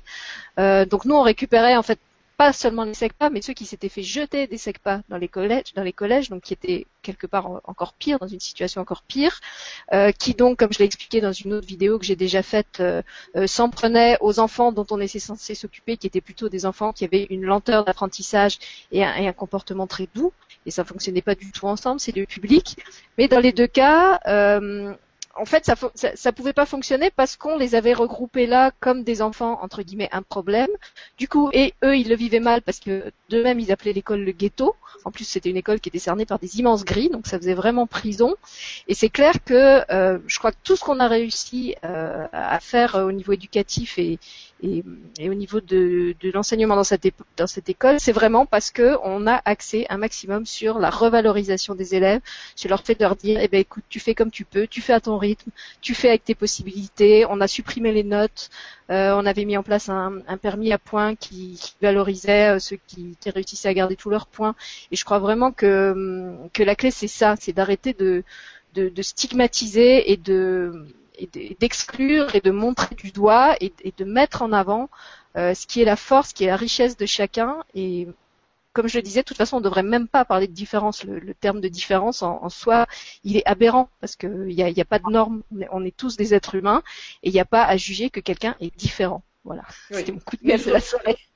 mais je suis d'accord avec toi et moi. Euh, la volonté de comment dire de, de, de mettre le, la, le report sur euh, la faute sur les enseignants, c'est simplement que déjà à la base, ils ont déjà des difficultés pour gérer les différents parce que quand on parle même de précocité, euh, comme j'explique, il y a enfin moi j'ai bien compris, il y a chaque enfant précoce a une couleur différente. Il n'y a pas de mm. couleur pour le précoce euh, X. Non, chaque enfant est, est, totalement différent. Il suffit de parler avec 10 parents précoces et on n'a absolument pas, alors aucun moyen de pouvoir se dire ah oui toi t'as fait comment avec tel enfant? Parce que de toute façon celui d'à côté il sera ressemblant d'un côté mais sur d'autres voilà. Et voilà, pour ne parler précoce parce qu'il y a encore d'autres. Euh, Je peux donner un avis là-dessus? Laisse-la laisse -la finir si tu veux bien, Willy. Justement, j'aimerais la faire réagir. C'est-à-dire. Ah bon, alors vas-y. C'est, je prends l'exemple justement de, de, de, des personnes à mobilité réduite. Euh, L'endroit où, on, parle de ça, Nathalie, euh, puisqu'on y a, travaillé et puis on y a été ensemble. Euh, Qu'est-ce que tu peux nous dire, par exemple, sur la mobilité réduite dans cet établissement? Ah bah, je pense que je vois une rampe et c'est tout. Voilà. Et puis, on n'a pas d'enfants dans ce cadre-là, et je pense que le directeur fait rien pour avoir des cas d'enfants handicapés. Enfin, il fait rien pour euh, donner aux, enfin, rassurer les familles sur la capacité d'adaptation et d'accueil de ce genre d'enfants. Même si, à mon avis, si, il y a deux rampes, hein. donc il y, a, accès. mais sur le principe, c'est très intéressant, sur, sur le principe de la communication aussi sur le sujet. Voilà, je vous ai perdu tous.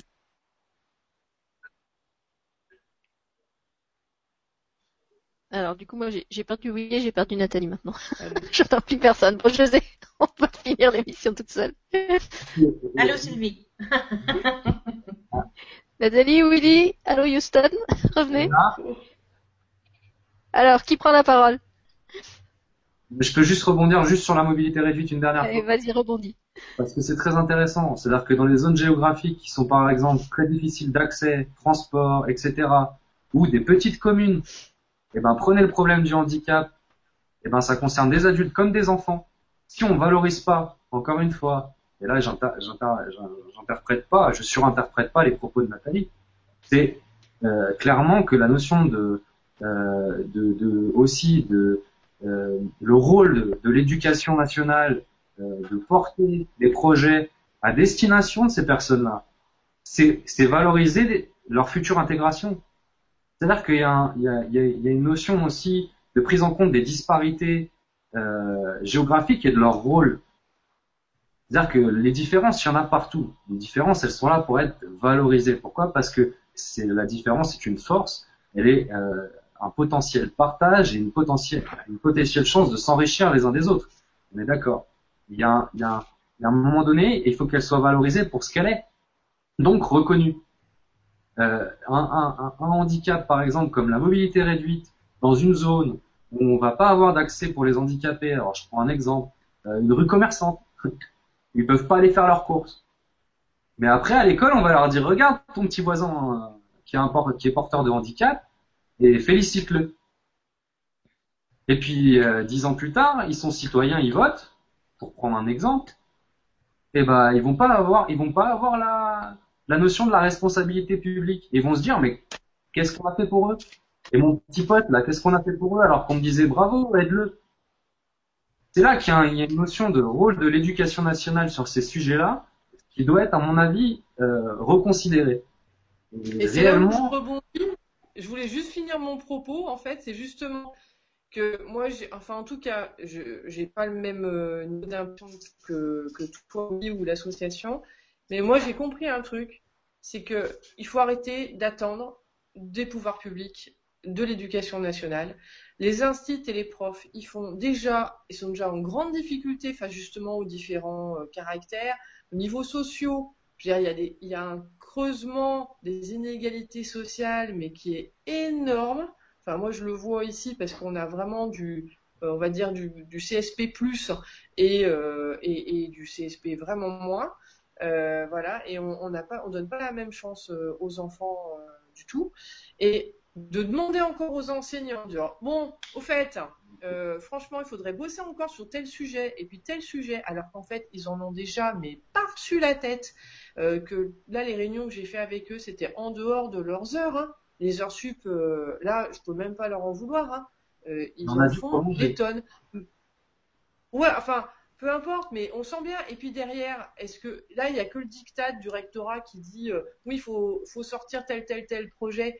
Mais eux, ce qui vraiment leur tienne à cœur, il n'y a aucune ligne directrice. Ils sont, alors, ils sont pas managés. Alors, c'est peut-être pas un terme qu'on utilise trop en France, mais pour moi, à un moment, il faut que, voilà, il y ait des éléments porteurs. Je veux dire, et, et, pour moi, c'est un moment, faut arrêter d'attendre. Enfin, moi, l'éducation nationale, ça fait 40 euh, ans que que je m'y suis pas faite. Euh, je vois, je vois que mes enfants, je suis désolée. Euh, voilà, il y avait un, un, ministre en France, José, peut-être que tu l'as entendu parler, qui parlait d'écrasser le mammouth. Euh, dégraisser, pas d'écrasser, dégraisser. Ouais, enfin bref, on est un peu au même, voilà, et, et, et, qui s'est fait d'ailleurs d'ailleurs complètement jeté de ce côté-là, mais un moment, c'est à nous, citoyens, euh, de, mener des actions, euh, de, jouer la solidarité, d'ouvrir, voilà. Mais on a besoin de structure. Après peu de temps, etc. Mais, mais plus attendre, à, plus attendre de, voilà. Alors après, oui, euh, parce que moi, je suis peut-être pas trop Don Quichotte. Voilà, oui, peut-être un peu plus Don Quichotte que moi. Mais moi, à un moment, voilà, j'ai une fatigue vis-à-vis de, tout ce qui est pouvoir public. Pas Don Quichotte, je me dis que on peut semer, on peut semer petit niveau. Et entouré. Le principe de l'éducation, c'est quoi sinon entourer quelqu'un de valeur pour qu'il les porte en lui? Mais ça, c'est ton avis à toi, c'est ta vision à toi. Le problème, c'est que moi, je connais des, des, ah, enseignants qui n'ont pas du tout, c'est pas dans leur vocation de faire ça. Leur vocation, c'est pas ça, c'est de transmettre coûte que coûte, euh, sans vouloir revoir leur mode de fonctionnement, ni se remettre en question, ni s'adapter, coûte que coûte ce qu'ils ont appris à l'école. Et puis le reste, euh, c'est plus leur problème, ils rentrent chez eux. Voilà. Alors, puisque vous parlez d'action citoyenne euh, et que je vois qu'on a côté public Géraldine Abar, euh, Willy, je crois qu'on a une heure et demie d'émission. Là, il serait temps de parler de la fameuse marche de la rose bleue dont on parle sur ma chaîne depuis plusieurs émissions déjà. Et en fait, on n'a pas pris le temps d'expliquer exactement ce que c'est que cette marche euh, qui la, qui l'organise, euh, à quoi elle va servir, pourquoi c'est important de la soutenir. Euh, donc puisque Géraldine est là et je crois qu'elle est euh, activement impliquée dans l'organisation de cette marche avec toi. J'aimerais bien que, que tu nous parles de cette fameuse marche de la rose bleue et aussi que tu expliques pourquoi la rose bleue. Parce que c'est vrai que depuis euh, plusieurs jours déjà, je propose des émissions avec ce, ce, cet emblème de la, de la rose bleue et en fait, on n'a pas pris le temps encore d'expliquer pourquoi la rose bleue. Juste une minute, moi je vais être obligée de quitter. Donc, je vais vous laisser. Alors attends, avant que tu quittes, alors je vais juste te poser la question de Géraldine parce qu'elle était pour toi. Euh, ah, pas une question, elle disait simplement l'exemple du Canada et votre témoignage disais, nous donne de l'espoir pour continuer en France à faire évoluer les mentalités, prévenir plutôt que guérir. Ah, c'est bien. Témoignage de Géraldine. Et je te remercie Géraldine parce que c'était exactement le titre de l'émission, euh, prévenir et guérir les violences scolaires. Je voulais pas poser ça justement en termes de lutte. J'aime pas cette, cette, idée de lutter parce que ça me donne l'idée de, de, rajouter à nouveau de l'agressivité dans un truc qui l'est déjà. Euh, et donc je te remercie d'avoir envoyé ces mots-là. Juste pour terminer, je voulais juste dire comme une anecdote qui est arrivée dans ma classe. Il y a un petit garçon en première année. Première année ici, ça veut dire euh, six ans. Un CP. euh, oui, puis euh, là, on est en train de d'apprendre une petite musique sur les xylophones. Puis euh, il, il j'ai un élève qui était autiste. Puis il a appris beaucoup plus vite que les autres. Puis les autres ont dit ah c'est normal, c'est parce qu'il est autiste, en voulant dire qu'il y avait des forces. Donc ici les autistes sont c'est une différence qui est forte. Comprenez-vous? Ils mettent pas l'accent sur euh, qu'il va faire des crises d'émotions euh, exagérées. Non, il est bon en mathématiques, il est bon en musique. Point. C'est merveilleux. Mm. On n'est pas parfait, mais ça va bien. Super message de fin, José. Merci, je te remercie d'avoir été avec nous et d'avoir pu rester si longtemps alors que au début tu avais dit que tu pourrais peut-être rester euh, juste un quart d'heure au début. C'était c'était passionnant, c'était passionnant. Je vous remercie beaucoup, puis j'espère d'avoir la chance de vous reparler à, Nathalie et, à Willy Pierre. Merci Sylvie. À bientôt, José. Ok, bye bye. Ciao. Voilà, alors Willy, je te repasse la parole puisque je voulais que tu nous parles de cette fameuse marche de la rose bleue qui va avoir lieu à la fin du mois. Les y du bleu. Ah, c'est c'est très intéressant parce qu'en fait cette marche, euh, l'idée c'est que on, comme tu l'as dit, donc euh, on est plusieurs associations euh, et personnes à, à s'être impliquées dans, dans, son organisation. au niveau du territoire français, on compte sept associations historiques qui sont qui œuvrent sur le territoire. je dis historique parce que c'est important de rappeler qu'il y a des personnes qui œuvrent depuis très longtemps sur le sujet et qui font de l'aide aux victimes depuis très longtemps sur ce sujet-là. Euh, pour ne citer euh, que l'association Noël SOS Benjamin, euh, Génération Solidaire, aussi Nicolas Bouvier, que je, je, je, me permets aussi de, de, de, remettre en avant, même si maintenant il a rejoint l'association des parents en tant qu'ambassadeur et que ça me permet aussi déjà d'en parler. Il y a aussi des associations comme Tatiana, Défense des droits de l'enfant, qui, qui essayent d'œuvrer aussi sur ce, ce, terrain des violences. il, y a, il, y a, il y a donc évidemment euh, euh, l'association Marion la main tendue qui, qui, qui, qui, a, qui à travers aussi le combat de Nora Fraisse, magnifique combat plein de courage, a aussi permis à plein de victimes, mais aussi de, de, parents qui ont perdu des enfants. Et, et, encore une fois, on a envie de rendre hommage à toutes ces personnes-là. et en plus de ça, de porter le combat, je dirais, au-delà. Alors, euh, pour oublier personne, hein, il y a aussi euh, d'autres associations euh, qui œuvrent sur le territoire, comme la CVS, qui est, qui est un groupement de prévention contre les violences scolaires, mais aussi contre le suicide, avec qui j'ai une pensée pour la famille Lorando, forcément. on travaille ensemble pour le collectif aussi. L'idée, c'est que on, on, a voulu, et ça va plus loin que notre collectif You Are Heroes, évidemment, qu'on a voulu créer, c'est d'essayer de, faire comprendre autant à l'opinion publique, euh, à travers les médias, et donc à, tous les responsables, euh, parce que les citoyens sont aussi responsables, comme on le disait, de, ce pays, euh, et en même temps, et tous les êtres humains, hein, parce qu'on la, la citoyenneté, pardon, être citoyen, ça ne commence pas qu'à la majorité.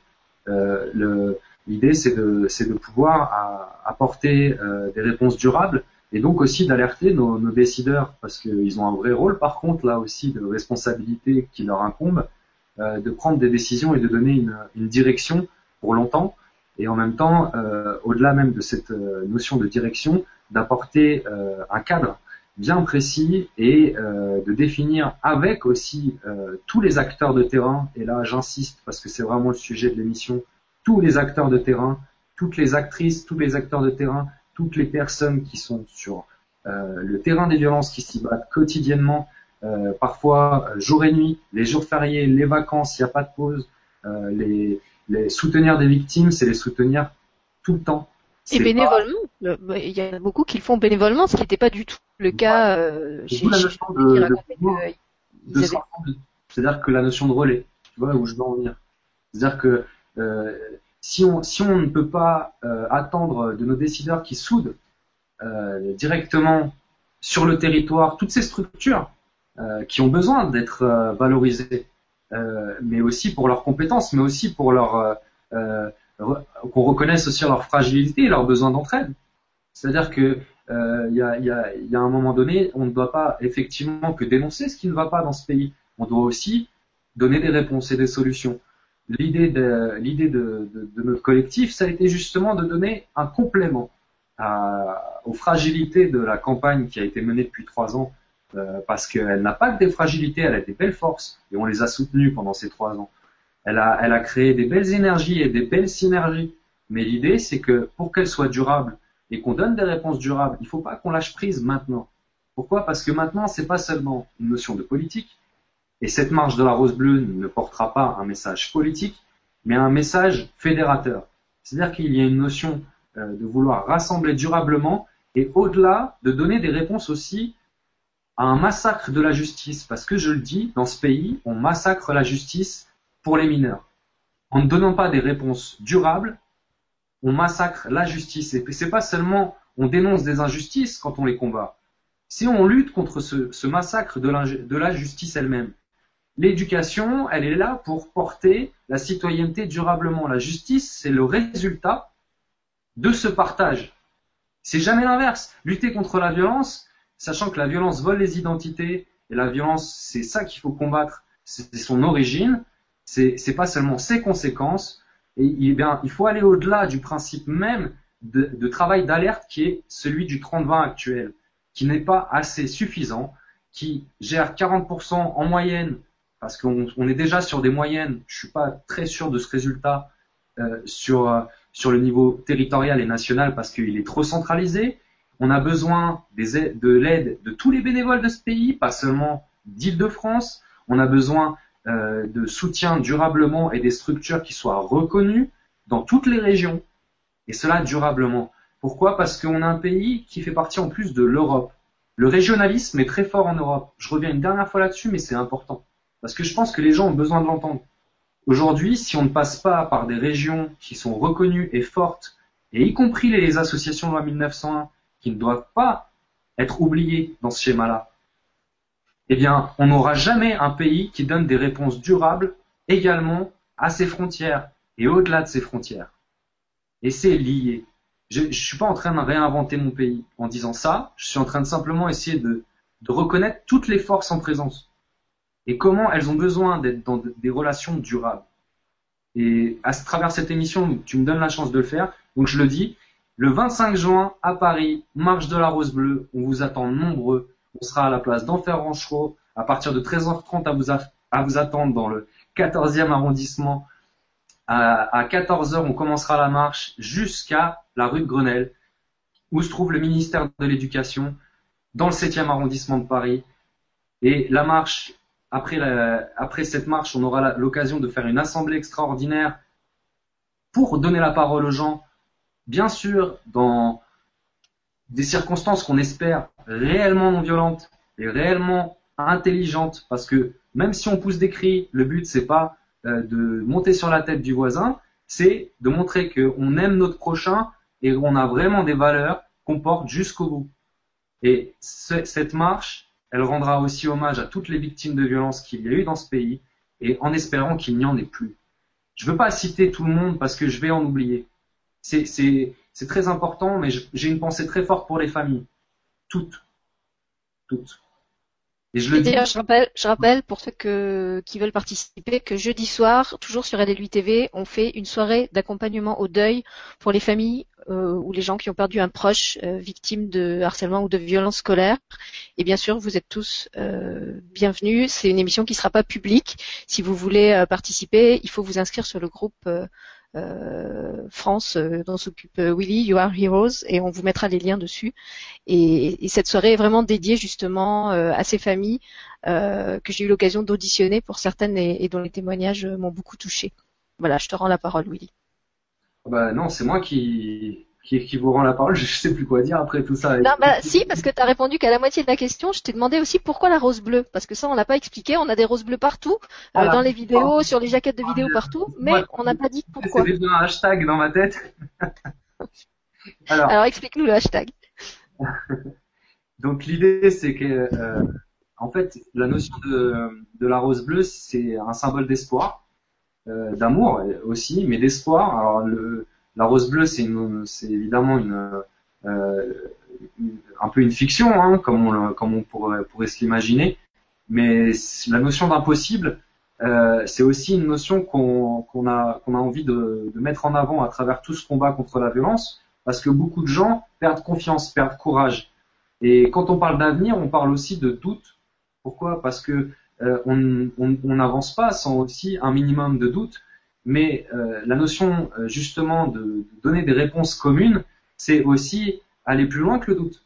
Et la notion de rose bleue, c'est pour ça qu'on l'a choisi. C'est une idée évidemment qui ne pouvait venir que, j'allais dire, d'une main de femme, pour, ne pas oublier d'associations aussi qui, ont, porté des très très beaux messages comme la main tendue. le French Bouchard Day, qui, qui, a, qui a relayé euh, le, la journée mondiale de lutte contre la violence, euh, le Blue Shirt Day, euh, qui vient justement du continent américain, et la, notion de qui a été très vite relayée à l'international, hein, parce qu'on a tout de suite vu son impact, effectivement.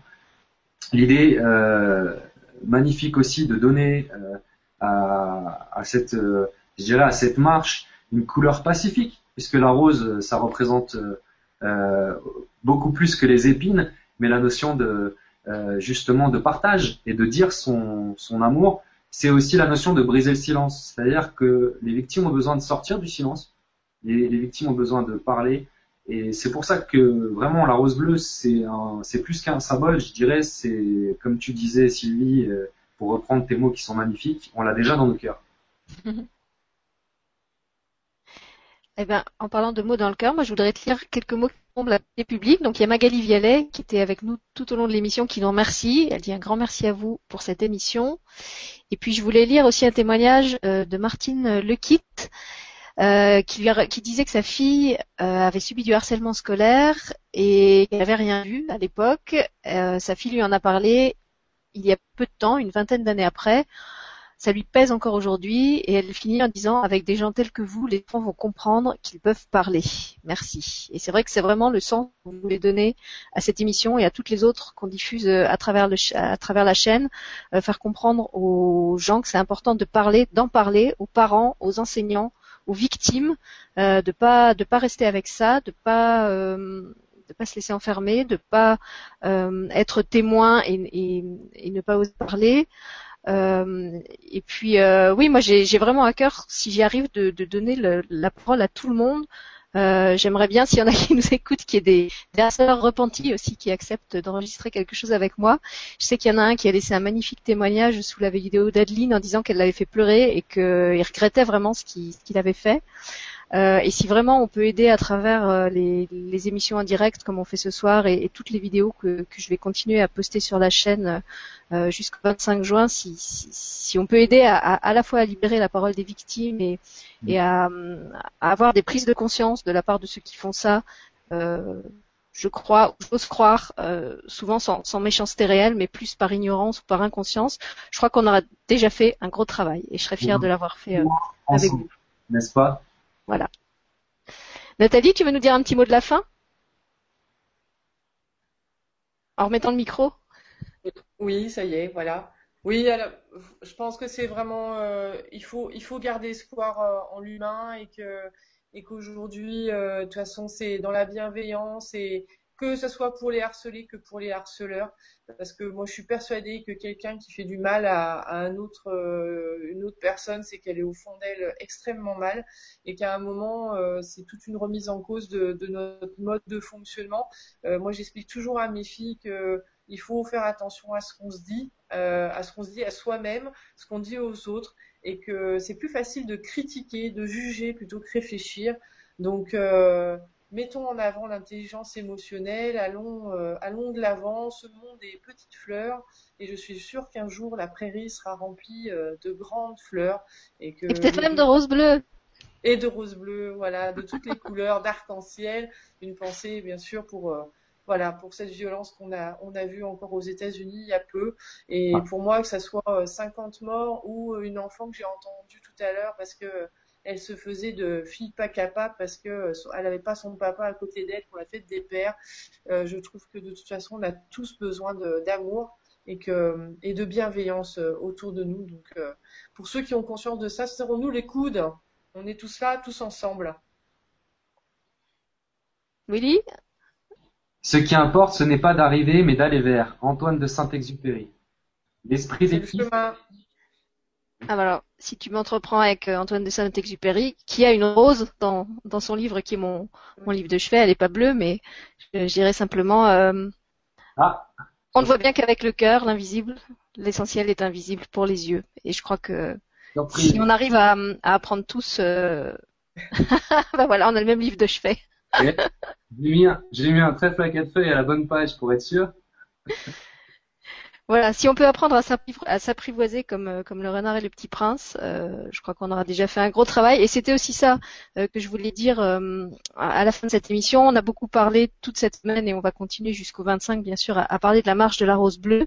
Il y a beaucoup de gens qui m'écrivent en me disant oui, mais c'est loin et on peut pas y aller. Et chaque fois, je réponds enfin c'est pas que c'est pas grave, euh, mais faites faites ce qui est ce qui est dans vos moyens. Euh, si si vous pouvez pas faire la marche, faites autre chose. Je suis sûre que vous êtes suffisamment euh, intelligent, inspiré et créatif pour trouver à votre niveau, que ce soit en tant que parent, en tant qu'enseignant, en tant que citoyen, ce que vous pouvez faire pour pour qu'on arrive à plus d'ouverture à l'autre, à plus de respect, parce qu'en fait c'est vraiment c'est vraiment ça là-bas, c'est d'arriver à, à, redonner à chacun le respect et le sens de sa dignité, de son, de son unicité. Et je crois que si les gens on arrive à se mettre tous ensemble pour faire chacun quelque chose à notre niveau, ne serait-ce qu'un petit geste, euh, bah on aura fait un gros travail.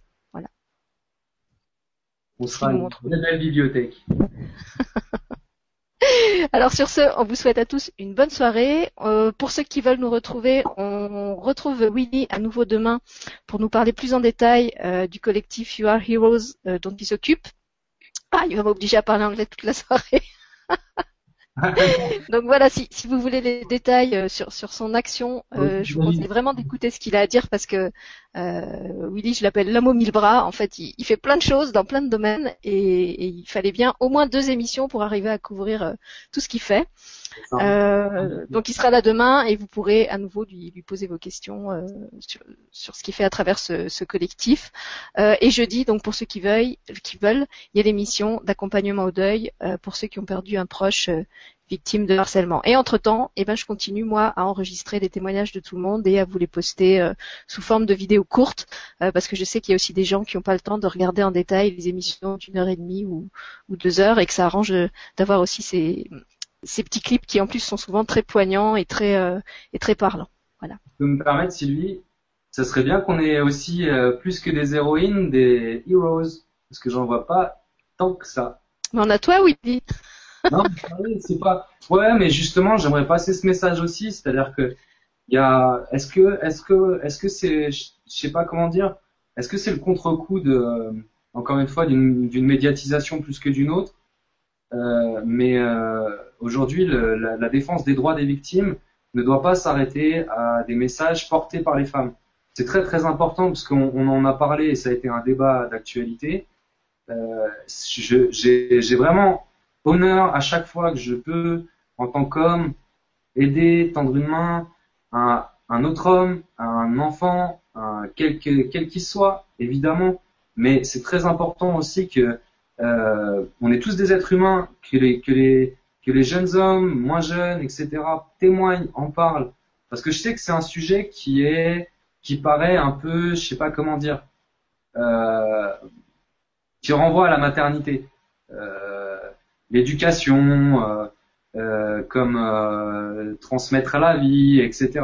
Faut jamais oublier que il faut deux personnes pour faire un enfant, autant qu'il faut deux personnes pour faire l'éducation. Et attention, bien plus encore. C'est-à-dire que l'éducation, il y a celle qu'on choisit et aussi celle qu'on reçoit. Faut jamais l'oublier. L'idée, c'est, c'est que ça naît toujours d'un partage. Chacun d'entre nous a une chance de le faire faut vraiment sortir du silence, qui qu'on soit. Et si je peux passer ce message, euh, c'est en vraiment en tout, en tout, tout bien, tout honneur, mais merci à vous, mesdames, parce que vous me donnez aussi une chance d'être euh, présent à vos côtés, et je vous remercie. Écoute, euh, je vais te le redire parce qu'elle est trop bonne. You are welcome.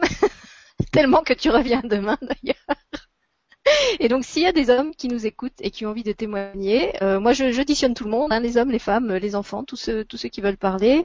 Euh, il y aura quand même dans les témoignages hommes, je vais publier bientôt ce week-end sûrement le témoignage de Kevin Marchand, qui est le papa d'un enfant qui est mort du harcèlement, qui s'est suicidé après deux ans de, de harcèlement. Un témoignage qui m'a vraiment beaucoup beaucoup ému. Euh, je dois normalement auditionner quelqu'un de ton groupe, euh, François Couder. Euh, je sais pas quand, quand il va se décider. Et puis s'il y en a d'autres qui sont qui sont partants, euh, moi il n'y a pas de problème. Je, je prends les hommes aussi. La porte est ouverte et bien qui veut. Voilà, on vous dit à tous une bonne nuit. Merci. Et puis gardez la rose bleue dans vos cœurs et gardez-les ouverts surtout. Merci. Merci.